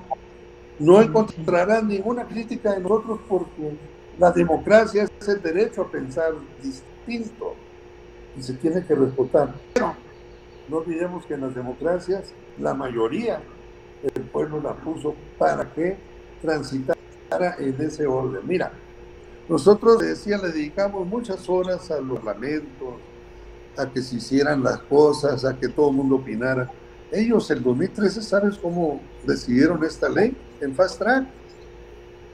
En fast track dijeron, suficientemente discutida, se le suspenden todos los trámites parlamentarios, abras el tablero electrónico a votación.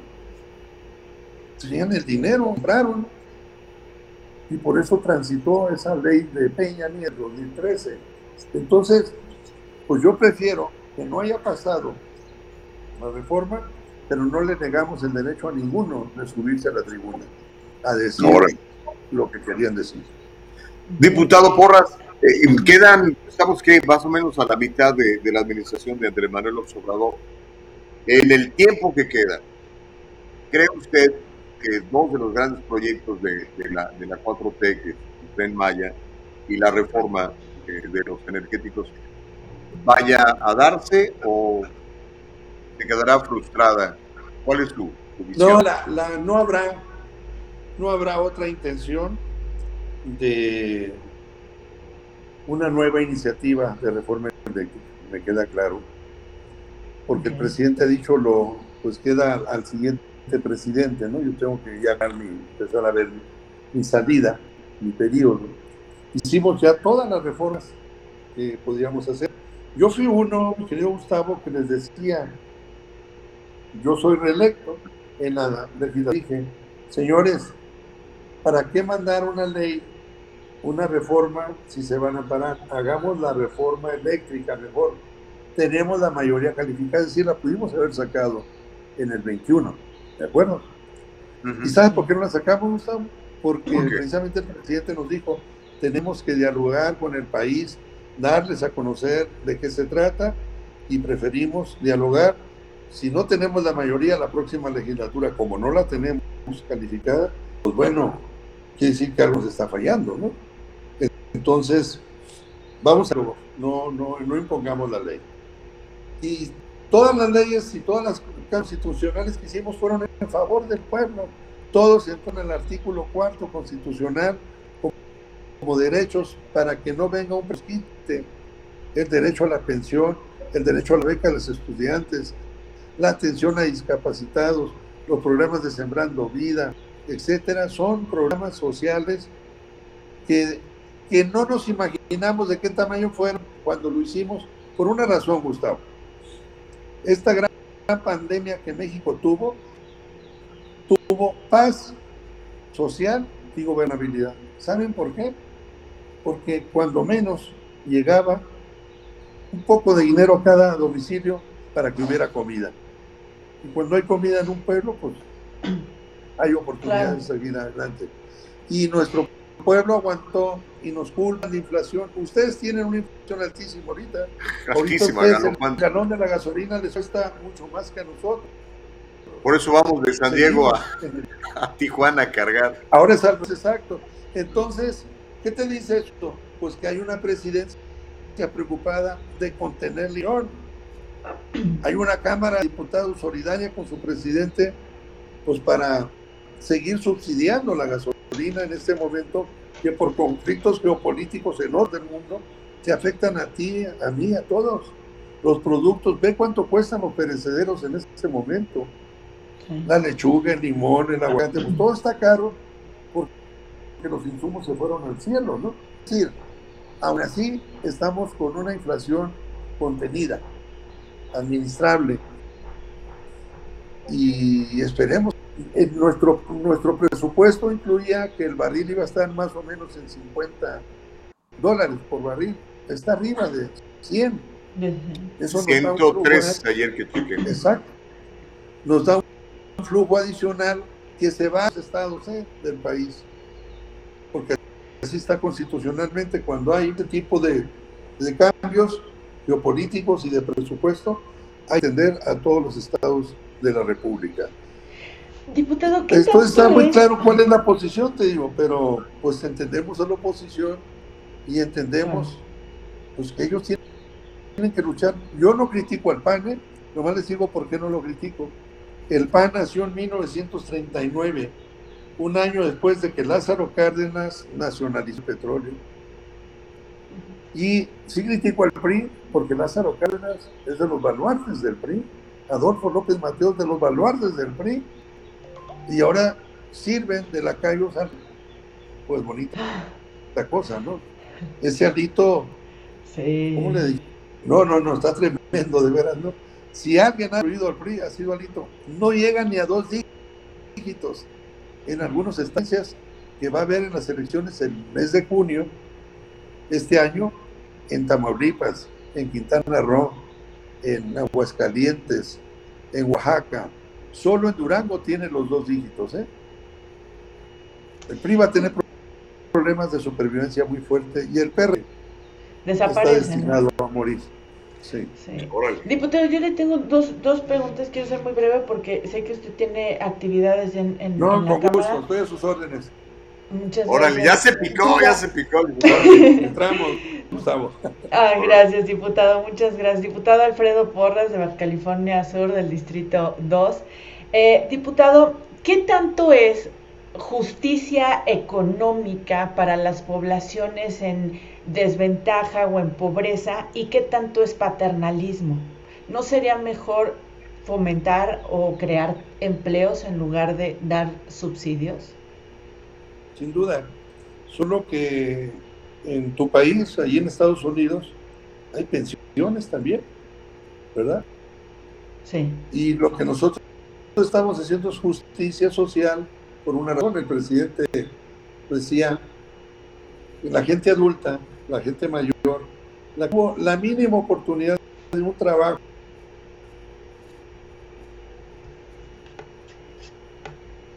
¿Se nos congeló el diputado o soy yo? Se nos congeló el diputado. Sí. Pero Esa bueno. estaba buena. Igual, mira, Bueno. este, nos, nos dijo media hora, ya casi tenemos una hora platicando con él. Sí, hombre, muchísimas gracias, diputado Alfredo Porras. A ver si podemos eh, regresar a la conexión con él. Esa estaba, estaba buena, ya ven cómo es un complot, señoras y señores, cuando nos iba a dar este, la información clave, se nos fue el internet. Pero bueno, vamos a ver si eh, regresa ahorita con la señal. También le iba a preguntar, Gustavo, si cree que el PRI va a regresar ahora que reapareció Beatriz Paredes, porque Beatriz Paredes fue la que regresó al PRI a la presidencia con Enrique Peña Nieto. Cuando ella fue presidenta del PRI, eh, organizó de tal manera que pues llegó Peña Nieto al poder. Buena pregunta para hacer. Vamos a ver en qué, en qué termina. No sé si eh, podemos leer algunos mensajes o vamos a la pausa. De, de hecho, no hemos tomado pausa, deberíamos de tomar una, ¿no crees? Sí, por ahí nos decían, váyanse a la pausa, pero miren, pocas veces tenemos eh, eh, entrevistados a nivel federal, entonces aprovechar todo el tiempo que pudiera tener el diputado disponible con nosotros, que efectivamente iba a estar nada más eh, media hora, pero mira, ya se picó el diputado igual que nosotros, entonces eh, lo que nos diga la producción, si no nos vamos por... Mira, Jaycee Morales eh, nos dice, buenos días, sé que no es el tema, pero escuché que México ya canceló su, con- su colaboración con la DEA. Sí, me quería Jaycee, platicábamos el día de ayer de este tema, efectivamente México le dijo bye bye a la colaboración con la DEA, más de 50 eh, pers- personas capacitadas, los mejores en su ramo en cuanto a investigación, delitos y, e, e implementación de justicia, eh, pues los dejaron sin chamba y eso también pues está ahorita viéndose qué va a pasar porque pues México le dijo no te quiero más aquí, DEA, ya no quiero tu colaboración, déjame solo, ¿cómo ves Gus? Déjame solo. Y mira, esto de alguna manera puede tener este, relación con el anuncio ayer de 26 gobernadores de Estados Unidos, 26, todos ellos republicanos, crearon una fuerza de ataque, le llaman, fuerza de ataque para la frontera, porque lo que quieren, dicen ellos, es desbaratar y desmantelar las organizaciones criminales transnacionales. Este grupo de gobernadores firmó un memorando de entendimiento donde se comprometen a trabajar juntos para multiplicar fuerzas y atacar financiera y operativamente a los carteles y a las redes criminales.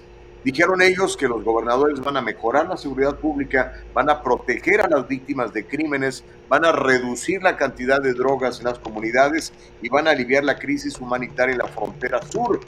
El grupo incluye a dos estados que tienen frontera con México, como son Arizona y Texas, además otros 24 estados, Alabama, Alaska, Arkansas, Florida, Georgia, Idaho, Indiana, Iowa, Maryland, Mississippi, Missouri, Montana, Nebraska, New Hampshire, Dakota del Norte, Ohio, Oklahoma, Carolina del Sur, Dakota del Sur, Tennessee, Utah, Virginia y también West Virginia, además de Wyoming.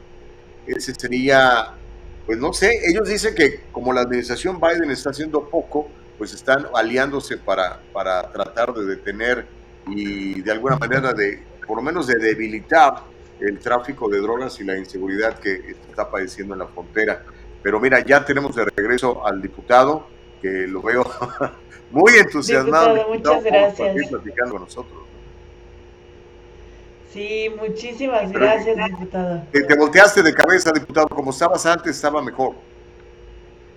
A ver si puedes regresar el teléfono como estaba a la, de manera horizontal. Ahí estás. Ahí estás, diputado. Muy bien. Pero ya se nos congeló otra vez el diputado. ¿Qué onda? Ahí vamos, ahí vamos. Ahí está. Okay, okay. En lo que en lo que el diputado se acomoda, les cuento que estamos eh, platicando desde hace un ratito con el diputado federal de Morena por el distrito 2 de la coalición Juntos Haremos Historia. Él es expresidente municipal de La Paz, Baja California Sur, politólogo y maestro universitario. Es el diputado federal Alfredo Porras. Nos ha estado platicando de un chorro de cosas, Gustavo. Yo agradezco mucho al diputado, como él dice. Fíjate, comentó algo muy interesante, que mucha gente se fanatiza y dice, es que yo soy del PRI, PAN o del PRD o de Morena y yo no me junto con la chusma y afuera los demás partidos. Pero no, me gusta mucho platicar con el diputado Porras porque eh, me parece un hombre muy preparado y además, él lo comentó hace un rato, él platica con la oposición y admira a gente de la oposición que sabe que son muy preparados, pero pues de alguna u otra manera son oposición. Pero eso no impide el diálogo.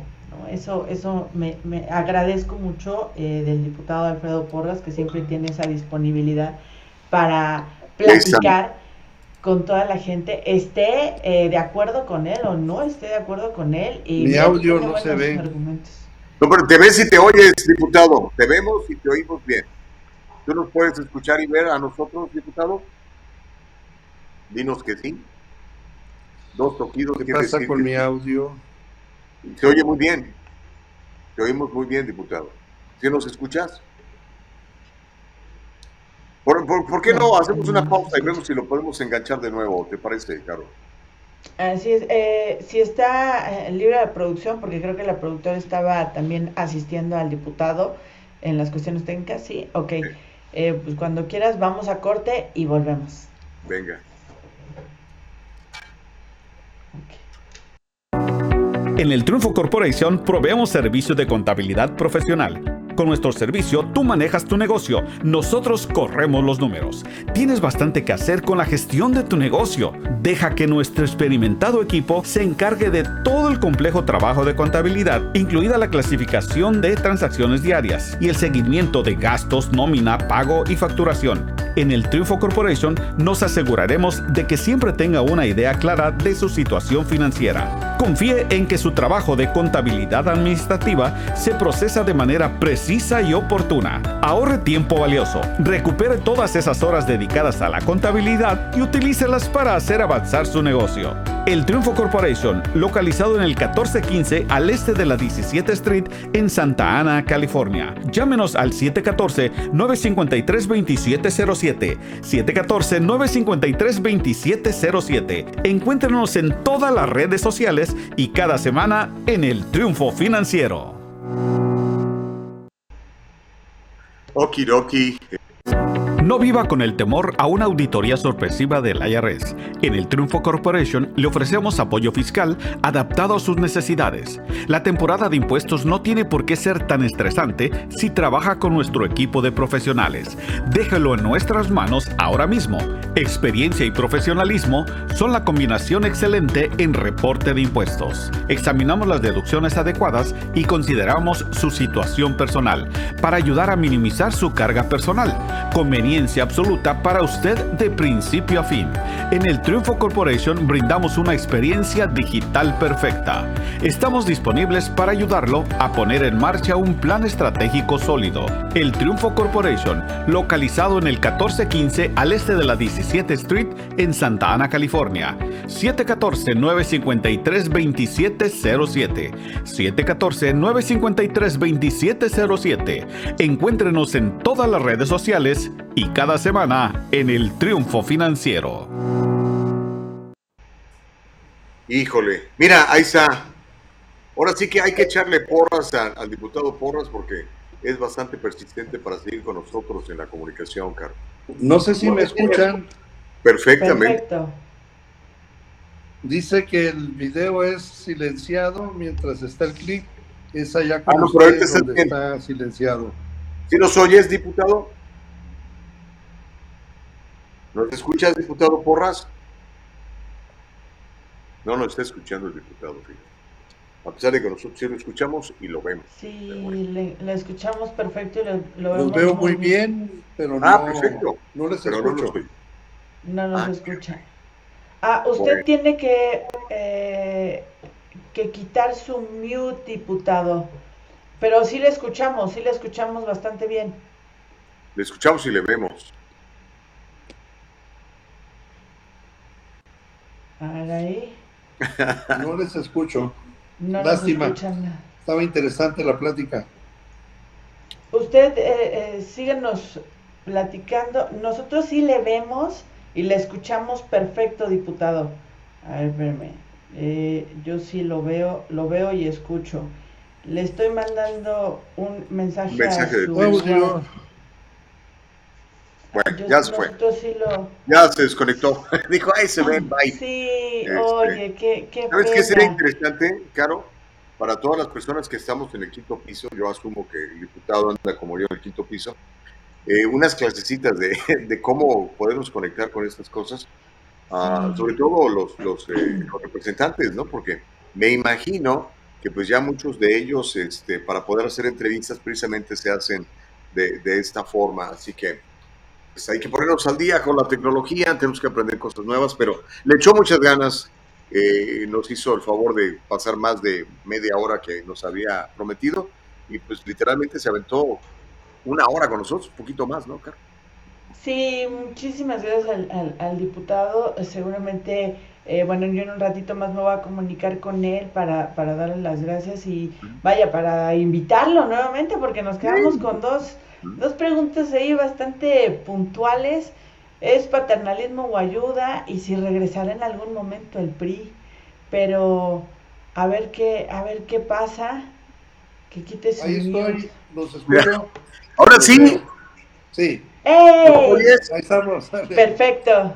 Ay, diputado, muchas gracias.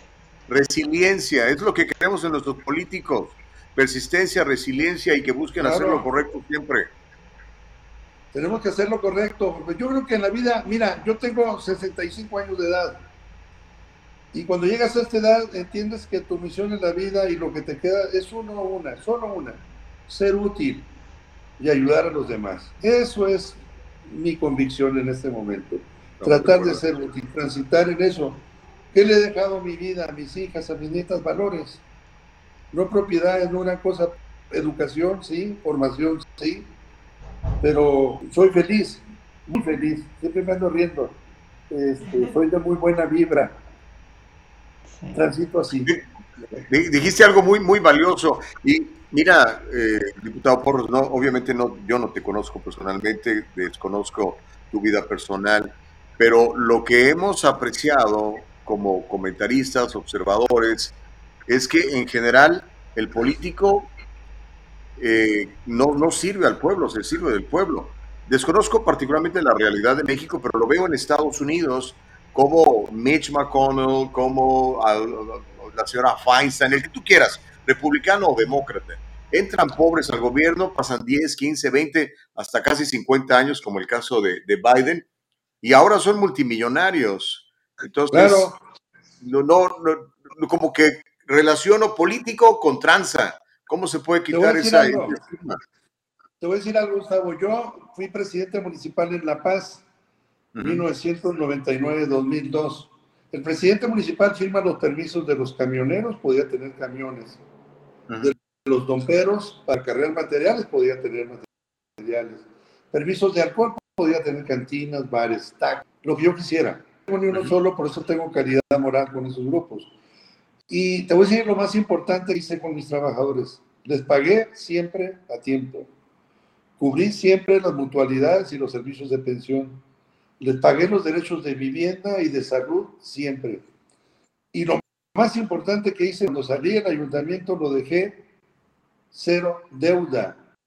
Pagué todas las deudas de todos los presidentes anteriores a mí y la dejé cero pesos. Ahorita van en 1.650 millones de pesos de deuda. Imagínate cómo me siento. Y yo voy a mi, a mi lugar de origen, a La Paz, Baja California, a cualquier lugar de mi estado, y donde voy la gente me saluda con afecto. ¿Y sabes dónde te lo reconocen? Voy a unos tacos y no me los quieren cobrar. No, señor, pues es un negocio, ¿no? No, Nick, usted nos ayudó. De veras, me siento muy bien nunca he usado seguridad ni de presidente municipal. Dices, pero pues a mí me, me gustó, soy politólogo y estudié esto y servir es lo mejor, de verdad, con pasión, con emoción. Yo me siento feliz, tranquilo de no tener dinero, pude haber tenido los millones que hubiera querido, pero mi conciencia me dicta otras cosas, ¿no? Y mi preparación, mis padres, mi esposa, en paz descanse, mis hijas, son valores enormes, hay que cuidar, ¿no? Obviamente un político muy distinto al común denominador del político. De hecho, el diputado, sí, al diputado Porras hace unos años el quisieron este ahí hacerle un chanchullo y quisieron detenerlo y demás, pero al final demostró su inocencia y vaya, nos dimos cuenta de la calidad de persona que es y además el otro día que lo entrevisté lo agarré yendo a apagar la luz, eso es algo que no muchos políticos hacen, ¿eh? No pagan la luz los políticos en México, Gustavo. No me digas eso. ¿Miento, diputado? Ya no, no soy diputado. Otra vez se me desconectó. Sí, o sea, eh, lo que sí, diputado, necesitas unas clasecitas de cómo usar el iPhone. A todos, mira esta tecnología luego nos, nos tranza. No, no y me voy contigo a las clases que yo estoy igual de me lo lengo pero en fin. Este, oye, pero qué, padre lo que dijo el, diputado. No sé si sea nada más política, si sea nada más verbo, pero lo que dijo este, resuena mucho. Yo, yo creo que todos debemos de ser útiles eh, en, dependiendo del campo en el que nos desenvolvamos. Ser útil significa servir a los demás y, normalmente el, político se sirve de los demás eh, y, se llaman a sí mismos servidores públicos, imagínense nada más. Este, es una bocanada de aire fresco platicar con, con el señor Porras. Eh. Digo, no lo conozco, desconozco su trayectoria así como tú la conoces más que yo, Caro, pero me resulta muy interesante lo que dijo, por lo menos muy interesante. Así es, tenemos muchos, muchos comentarios, fíjate que José Morales dice, de esos políticos necesitamos muchos saludos. Eh, Myron Duarte dijo, buenos días, me gusta eso que dijo. Eh, pues mira, ha estado siendo complicada la conexión, pero yo le agradezco muchísimo al diputado que siempre hace el esfuerzo, es súper eh, profesional, comprometido y vaya, para todos los que dicen, este, Carolina siempre se va con la oposición, no, hay que, hay que valorar, hay gente que también está en Morena, saben que yo adoro a mi querido Marcelo Ebrard, este, ahí hay varios políticos que de la oposición que también me agradan y varios de Morena que también me agradan y el diputado Alfredo Porras es uno de ellos, ¿no? Creo que es un hombre que tiene mucho todavía que dar y que trabajar por México y lo está haciendo desde Baja California Sur, que mira, es un, es un estado que poco se menciona eh, en redes sociales, un dato curioso que cuando entrevisté la primera vez al diputado Porras eh, eh, investigué, es que fíjate Gus que en Baja California es el estado de la República en la que hay menos hate en redes sociales. El 75% de la población está conectada a Internet y el 80% tiene por lo menos un teléfono celular conectado a Internet y a redes sociales. Entonces, eh, siempre tiran buena onda desde Baja California Sur, Gustavo. Ah, pues qué bueno. Yo he estado en Los Cabos, me encanta, precioso. Este, el clima muy agradable, la gente muy simpática. Y fíjate que me pasó algo muy interesante cuando estuve en Los Cabos la última vez. El, el, el chofer del, del, hotel donde me estaba quedando era un resort. Este, era, era, era un muchacho mexicoamericano, nacido en el este de Los Ángeles. Me dijo, no, me vine para acá porque acá me va mejor. Me dice, gano más dinero y vivo eh, mucho mejor, tengo un mejor estilo de vida. Y, era al contrario, así que ahí fue, él andaba de, de, mojarra allá en México, y así lo decía, dice, acá ando de mojarra en México. Eh, obviamente no, porque pues, al ser eh, hijo de mexicanos, pues eres mexicano también, ¿no? Pero muy, me llamó mucho la atención eso. No sé ahora cómo esté la cosa, pero la última vez que fui, hace rato, como unos como seis años, la verdad me la pasé espectacular. Así es, así es. Eh, en cuanto... Dice, mira, lee lo de, lee, lo de Noé Contreras, dice, come on, Gustavo, ese es el clásico choro político, ¿cómo ves? ¿Lo estaba choreando el diputado Porras? No, yo les invito a que lo busquen, lo, google, lo googleen, lo investiguen. Eh, yo le hice una entrevista hace ya dos años, platiqué con él a gustísimo dos, este, dos horas muy bien y a mí me parece muy bien, pero google, googleenlo. Diputados nos dicen que todos los políticos son iguales. Yo digo que no. ¿De qué opina? Es puro choro mareador. Desprestigiada, muy desprestigiada.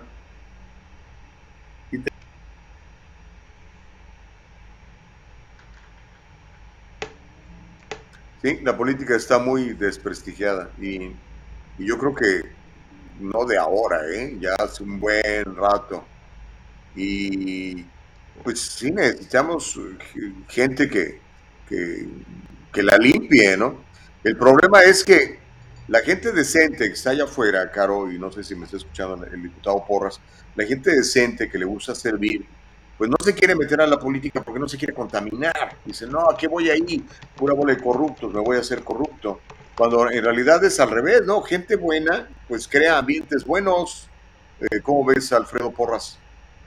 Correcto, pero te estoy leyendo los labios porque no, te oigo. Sí, no, no le alcanzamos a escuchar, diputado, perdón. No, no, no, no. Seguimos sin escucharle. Bueno, este, si quiere, este, otro día con más tiempo. Sí, no, eh, está, está un poquito complicado. Y, mejor, eh, nuestra productora, si pudiera echarle un gritito ahí al diputado, y yo creo que eh, también ya es un poco complicado para él, tiene que entrar a la sesión. Este, él no quisiera irse sin despedirse, la verdad, y yo tampoco quisiera que se fuera así pero eh, ya también le estamos este, robando mucho tiempo de su sesión y luego no quiero que, por el diálogo libre nos digan, es que estábamos, estábamos platicando. sí. nos aseguramos de explicarle bien cómo funciona todo esto, porque lo veo ahí insistente, pero no nos puede escuchar. A ver, eh. ¿Me escuchas? Sí. Yes. Ok. Ok. A ver, diputado Porras, ibas a, contestar esto de la gente decente no se quiere meter en la política porque la política es puerca, corrupta y sucia, cuando debería ser al revés, lo que la gente decente entre en la política para que limpie el medio ambiente, ¿no? Tenemos que cambiar y para cambiar tenemos que involucrarnos, si no, otros van a decidir por nosotros. Entonces vale con la pena correr riesgo. Yo he pasado todo.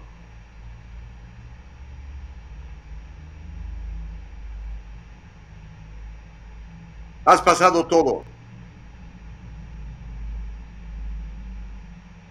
Y seguirá pasando todo, porque Diputado, miren, no, no se me desconecte, no logramos escucharle, pero no quisiera eh, despedirnos. Si a usted no lo escuchamos, usted tampoco nos escucha.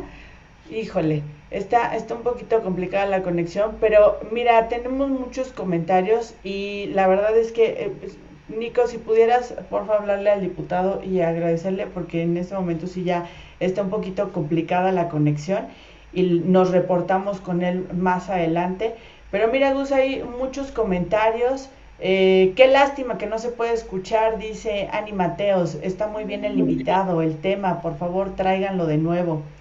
Eh, también Carlos Miriam Nieto dice, yo no soy mexicano, pero a mi juicio este señor es de los buenos.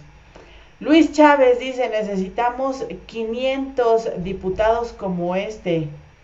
Eh, también dice, bueno, Ramiro Amaya nos dice, buenos días, nos escucha. Y pues sí, muchísimas gracias, eh, diputado Alfredo Porras. En un ratito más me comunico con usted. Gracias por insistir, gracias por, la, por, por ser tan perseverante y querer, eh, vaya, contestarnos todo y pasarse del tiempo, Gustavo, una hora ya con nosotros. Sí, no, me, me, me encantó la, actitud del diputado. Alguien por ahí te comentaba que, que ya te has olvidado del Salvador, que ya no comentas nada del Salvador yo creo que pronto traerás noticias relacionadas con el pulgarcito de centroamericano, Caro. Sí, justo, váyanse a mi Facebook, hagamos historia apropiadamente. Hoy publiqué una nota de El Salvador, la compartimos el día lunes aquí en el Diálogo Libre y el videito ya se está en estos momentos publicándose, ya ya tiene 30 minutos publicándose en redes sociales, entonces váyanse a Hagamos Historia Apropiadamente, terminando el Diálogo Libre, claro que sí. Oye Gus, ya también casi ya llevo las dos horas aquí contigo. Sí, digo, yo sé que normalmente pelas gallo a la hora. Este, hoy, hoy valía la pena quedarse un rato, ¿no? Sí, así es. Y muchísimas gracias a, ti y a todos por el espacio, a la producción, por también el apoyo para la conexión con el diputado Alfredo Porras. Vamos a estarlo invitando en otro momento este, para que pueda platicarnos. Pero yo les invito a que lo busquen en Google Está como Alfredo Porras en Facebook, también está en Twitter, está en Instagram, tiene su página de internet, Alfredo Porras, eh, y lo pueden buscar también en la Cámara de Diputados. Alfredo Porras, diputado del Distrito 2 de Baja California Sur, ex eh, eh, presidente municipal de La Paz. Y ahí, ahí lo dejamos para la próxima. También preguntarle, porque fíjate que él es uno de los diputados que firmó este convenio de la amistad con Rusia, pues para que nos cuente un poquito más sobre ese tema, si se va a hacer, no se va a hacer, se sigue la amistad con Rusia. Por ahí Andrés Manuel preguntaba, ¿por qué se invitó el 15 de septiembre a Rusia y no a Estados Unidos a celebrar la independencia de México, Gus? Pues es lo que te digo, no, no hay buena relación aunque lo quieran negar o lo quieran disfrazar, la verdad es que la administración Biden y la administración de AMLO no se llevan bien. Tratan de aparentar, pero la realidad es que no hay comunicación. Y no es nuevo, ya ha pasado en otras administraciones con otros presidentes. Sí, efectivamente. Entonces, muchísimas gracias al, al diputado Porras en la tarde me comunico con él para que nos grabe un, un, videíto con las preguntas que quedó. O lo invitamos para que esté en otro momento con nosotros. Ahí está. Muchísimas gracias a la producción Nicole Castillo en los controles. Ahí búsquelo. Perfil del diputado Porras, eh, del legislador del Distrito 2 de Baja California. Edgar Vidal dice, quería que le preguntaras por el caso de Cuauhtémoc Blanco, qué es lo que está haciendo mal el Cuau, porque además es, es, es, de la coalición, ¿no? Pero bueno, muchísimas gracias a la producción, muchísimas gracias Gus. Eh, ¿Qué te parece? ¿Que ya te estás yendo o qué? No, me quedo contigo el resto del tiempo. Ah. las notas, tres notas muy buenas, Gustavo. Ya se no, como que te ibas. Mira, no sé si alcancemos a hablar un poquitito, y quizá lo podamos empezar hoy y mañana lo continuamos en otra ocasión. El día de ayer salió el asunto de, de, de la energía no renovable y comentábamos que la energía no renovable eh, pues es la que puede sostener la energía renovable y que generar este, paneles solares es muy caro, que la energía eólica también es muy cara y además es ineficiente. Entonces hay muchos estudios que contradicen todo esto porque pues hay una narrativa para empujar todo esto, ¿no? Pero yo simplemente me, limité a, a, buscar información eh, que por cierto la puede encontrar en la Universidad de Baker, la puede encontrar en el Manhattan Institute y también hay otro, otra fuente que, que es el Instituto para los Futuros Sustentables o en inglés como se llama Institute for Sustainable Futures. Y encontramos algunas cosas interesantes sobre el mito de la energía solar y la energía eólica. Se llama eólica porque, bueno, creo que el dios del viento, de los, no sé si era de los eh, griegos los romanos, se llamaba Eolo, por eso viene ahí lo de energía eólica. Todas las fuentes de energía tienen límites que no se pueden sobrepasar. Hay un límite, hay una capacidad de hasta allí. Ese es el punto número uno. Luego, este punto número dos me parece interesante porque solo, y esto para los que les gusta mucho la, la, ciencia, ¿no? Eh, la energía del Sol se mide en fotones y solo un 33% de los fotones del Sol se puede convertir en electrones para hacer la energía. En el caso del viento, solo el 60% de su energía se puede convertir en energía eléctrica y solo se produce la energía, la energía solar cuando el sol está brillando y solo se, produce la energía eólica cuando el viento está soplando. Si no hay, buen, si no hay viento o está nublado o es de noche, no hay energía.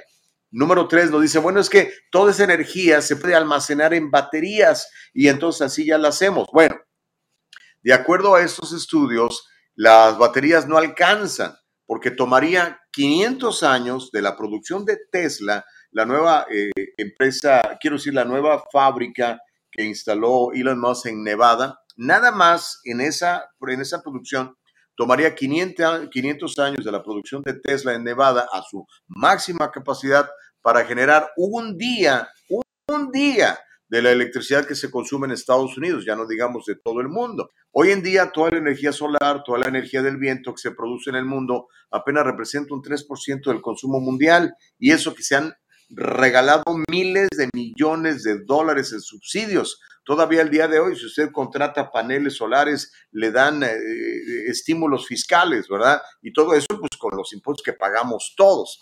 Una batería eléctrica de un carro pesa más o menos 500 kilos, pero requiere remover 250 toneladas de tierra y minerales para poder generar esa batería.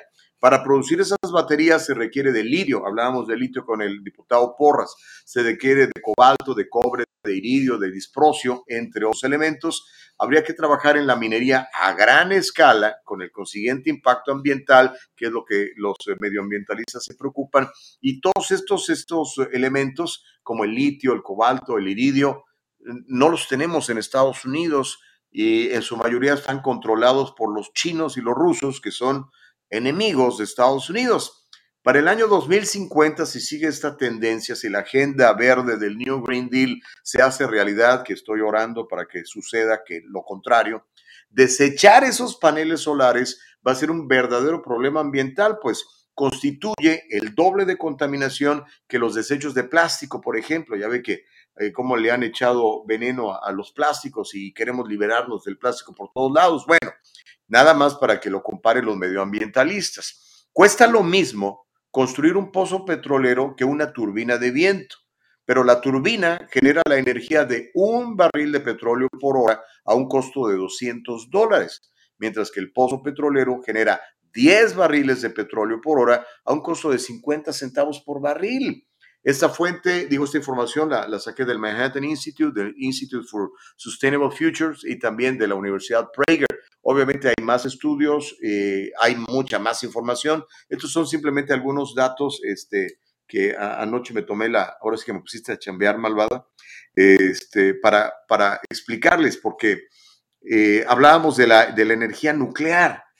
La energía nuclear yo creo que es la mejor alternativa si lo que no quieren es usar carbono y petróleo, pero por alguna razón la han denostado, la han satanizado, pero la energía nuclear es limpia y es muy barata. Y creo yo que si está bien cuidada, pues los riesgos son mínimos, pero pues no lo sé. Yo estoy eh, viendo como el New Green Deal lo que quiere es empujar el viento y empujar el viento empujar los paneles solares, pero no alcanza y es muy caro. O sea, yo estoy a favor de que tengamos muchas opciones. Yo soy capitalista, caro. Yo quiero que si yo quiero comprarme un carro eléctrico, lo pueda comprar. Si se pudiera generar un carro que trabaje con agua, pues también, o con energía eh, eólica o lo que sea. Pero, por lo menos en este momento y hasta ahora, lo que ha podido descubrir el hombre, eso es lo que hay. No, no, no nos alcanza para más, caro.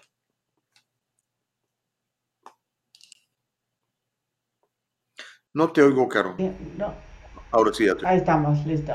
Eh, fíjate que sí, vi, vi, la información que mandaste y ahorita lo que nos estás comentando. También me puse a, investigar, estuve viendo gente de la Comisión Federal de Electricidad, estuve viendo también unos videos que tiene eh, el diputado Porras sobre la reforma energética, también estuve viendo, fíjate que hubo un, un pues unos grupos de discusión en los que oposición y, y, parte de Morena, ay perdón, y parte de Morena hablaban sobre la reforma energética y demás, vaya, me puse a buscar y encontré al maestro Jalife, a quien admiro mucho, y él decía justamente eso, ¿no? Que él también estaba como en eh, investigación, qué es lo que estaba pasando con la energía nuclear porque si bien hemos tenido una campaña, como bien dices, bastante grande y muy fuerte de que es peligrosa, de que es dañina, de que es radioactiva, de que, bueno, Chernobyl, Chernobyl totalmente Chernobyl. Apenas ayer también en la mañana estaba diciendo este Zelensky en Ucrania que eh, la, la planta nuclear que tienen ahí le queda unas horas de vida porque por, por la invasión rusa ¿no? que está eh, muy mal la, la, la, situación allá y que va a ocasionar un problema impresionante de muertes eh, en las próximas horas. Esperemos que no sea así. Pero vaya, toda esta información eh, pues nos ha llevado a pensar eso, ¿no? Y ayer el maestro Jalife, que se los recomiendo también, busquen en YouTube, decía que está ahorita el mundo observando a Francia, porque Francia tiene energías nucleares, está ahorita, como bien dices, eh, no sufriendo tanto eh, por, por, por, la situación del petróleo, Rusia y demás, eh, pero que también pues hay que ver, es a largo plazo. ¿Qué va a pasar con las comunidades cerca de las plantas nucleares? ¿Tienen alguna repercusión médica y demás? Creo que ya la tecnología y la, la ciencia ha avanzado de tal manera que poco tiempo vamos a poder saber si realmente esta energía afecta al ser humano, al ambiente, al subsuelo, porque también se habla de que deja infértil la tierra. Entonces, vaya, si bien necesitamos energía, también necesitamos la tierra, porque este, mis frijolitos no se dan así como que en plantas nucleares. Claro. No, y por eso comentaba yo, nada más de desechar todas estas baterías de los autos eléctricos es complicadísimo y eso no, se, no, no es biodegradable. ¿Dónde van a meter tanta mendiga batería de media tonelada cada una? Y mira, en Estados Unidos, eh, California es el, estado que más está impulsando esto de el New Green Deal y la energía eh, renovable y todo este cuento, ¿no? Hasta el momento en California el 4% de los carros circulantes es eléctrico, nada más el 4%. Pero en el resto del país, ok, en Estados Unidos en general, el 0.5%, si no estoy, mal, creo que por ahí es, 0.5% de los carros que circulan eh, son, son eléctricos, ¿ok? Los demás necesitamos eh, gasolina. Y este, lo que decía el, el, diputado Porras, o sea, México tiene un chorro de petróleo, México tiene un chorro de hidrocarburos, eh, tiene carbón, pues mientras inventamos qué hacer, pues tenemos que utilizar lo que hay Estados Unidos hace dos años era el líder productor de petróleo y de hidrocarburos en el mundo, pero con el cambio de administración, pues lo primero que hicieron fue cancelar todo esto, ¿no? Y ahora estamos pagando 6, 7 dólares por galón de gasolina. Y mientras, te digo, no estamos desarrollando lo demás, porque, insisto, eh, es muy caro producir la energía eólica y requiere de carbón, entre otras cosas. Requiere de excavar, buscar y afectar al medio ambiente. Entonces es donde yo siempre cuestiono a los medioambientalistas. Yo estoy a favor de cuidar los ríos, las aguas, los árboles y todo lo demás. por supuesto, no quiero destruir el, ecosistema, pero también entiendo que pues, tenemos que vivir, que tenemos que trabajar y que tenemos que generar. Y mientras tengo pan pues, para comer, pues voy a comer pan mientras empiezo a generar tortillas o viceversa, como lo quieras ver. Pero me parece que los medioambientalistas son muy cerrados, muy cabezones, son muy tercos y, este, y, no pueden ver the big picture, ¿no? Yo estoy, como digo, a favor de, tener oportunidad de, si puedo tener un carro eléctrico o un carro con paneles solares o un carro con agua que algún día lo inventen, ¿no? un carro que con el pensamiento yo lo pueda mover. Fantástico, hay que explorarlo, pero mientras pues, tenemos que vivir. Eh, mira, la inflación se ha disparado por, ese asunto de los hidrocarburos y Biden ya no le puede estar echando la, culpa a Putin. Eh, decía, es que todo es culpa de Putin. ¿Qué tiene que ver Putin con que yo ayer fui al supermercado? Vale, fíjate lo que vale. 15 dólares una libra de carne ranchera, que le llaman aquí carne para asar. 15 dólares la libra, o sea, 30 dólares el kilo de carne. Imagínate eso. ¿Quién puede comprar eso? Si la gente está ganando 10 dólares la hora eh, en un trabajo de, de sueldo mínimo. O sea, tres horas de trabajo completo para comprarte un kilo de carne, no manches.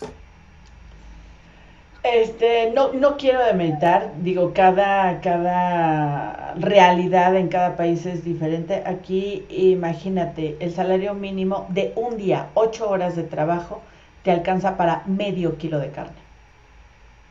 Y eso que en México está más barata la carne.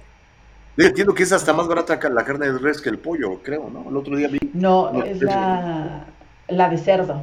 La de cerdo es la más cara. La carne de cerdo eh, te cuesta 78 pesos el kilo, este, que es medio día de salario mínimo, ajá, medio día de trabajo.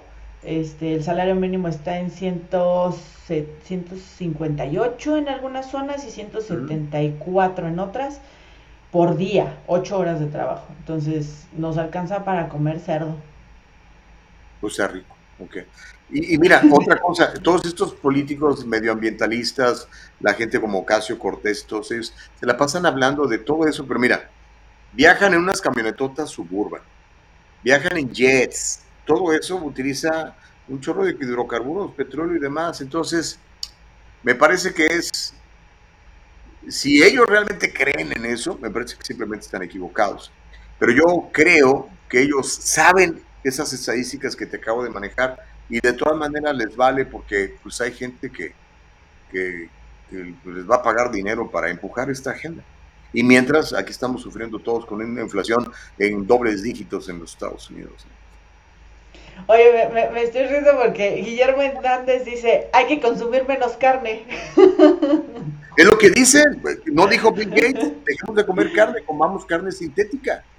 O sea, en serio, no, está bien, comerte tú tu carne de plástico. Además le va a alcanzar con toda la lana que tiene, pero hasta la fecha, a mí sí me gustan los buenos taquitos de carne asada, ¿no? Y que sea carne, no que sea sintética, no manches. Oigan, cuando vengan a Puebla, avísenme. Hay unos tacos sobre la 31 Poniente. ¡Uy! De lujo. Ahí, ahí he llevado. Son, fíjate, chorizo argentino, de arrachera, de asada y de chuleta hay burritos, yo no me he podido comer un burrito completo. ¿En serio? Imagínate, sí está. Y hay semitas, semitas ahí, mix de, carnes con semitas. Entonces, échenme grito cuando vengan a, Puebla y yo los llevo ahí a los tacos de la 31. Pero mira, Guillermo Hernández me dice, estás muy cachetón, Gustavo. Y tú invitándome. no, no, Oye, ya, ya nos pasamos de la hora. Nos van a correr en Spotify. ¡Ya! Sí, oye, muchísimas gracias a, gracias a todos los que se conectaron. Andrés Muñoz este, dice, entonces vamos a seguir apoyando los carros con motores y combustión V8, que los chinos nos enseñen el camino al futuro. Un buen líder es quien guía y está al frente de los avances tecnológicos. Myron también, aquí está. Eh, Gaby Ramírez. Eh, diputado, entró para despedirse. Es correcto, mira aquí lo logramos. Qué gusto, Gustavo, Caroline los he estado siguiendo y les quiero decir mi aprecio, mi reconocimiento. Ya tendremos oportunidad de otra. Con mucho, mucho gusto estaría a la orden. Ok. Gracias, diputado. Un abrazo. Muchísimas gracias, diputado, por su perseverancia. Por aquí ya tenemos varios comentarios, luego se los paso. Este, les, les ha gustado mucho a nuestra audiencia tenerlo por aquí y tenemos ahí varias preguntas pendientes, entonces usted nos dirá cuando pueda, nos volvemos a conectar, diputado. A ver qué día vienes a la Ciudad de México y desde la cámara transmitimos, ¿qué te parece? ¡Guau! sería fenomenal. Seguro que sí, también Gustavo, para que vengas y luego nos vamos a los tacos con Caroline. Órale. O aquí hay unos tacos famosos, el abanico, hay de todo. Muchas gracias, diputado. ¿Dónde, Le, ¿Dónde le seguimos? Sus redes sociales, diputado. Pues yo estoy en Facebook, ¿verdad? Acá se usa más el Facebook y el y en el, Instagram, ¿verdad? Y el Twitter es Alfredo Alfredo Porras arroba, ahí estoy a sus órdenes, ¿no? Y en Facebook Alfredo Porras. Muchas gracias, diputado. Estoy a la orden. Gracias, diputado. Entraste a despedirte. Gracias, qué amable. Bendiciones. Ahora sí, vámonos, pero mañana le seguimos. Así es, gracias Gus, gracias a todo el equipo, gracias producción, que tengan un excelente día, hagamos historia apropiadamente Gus. Porque ya me están defendiendo aquí de que no estoy cachetón. Bueno, este, hasta mañana. El diálogo libre está en vivo desde Facebook y YouTube. Si te lo perdiste o quieres volverlo a escuchar, entra a nuestra página de internet www.eldialogolibre.com. Todo el programa completito.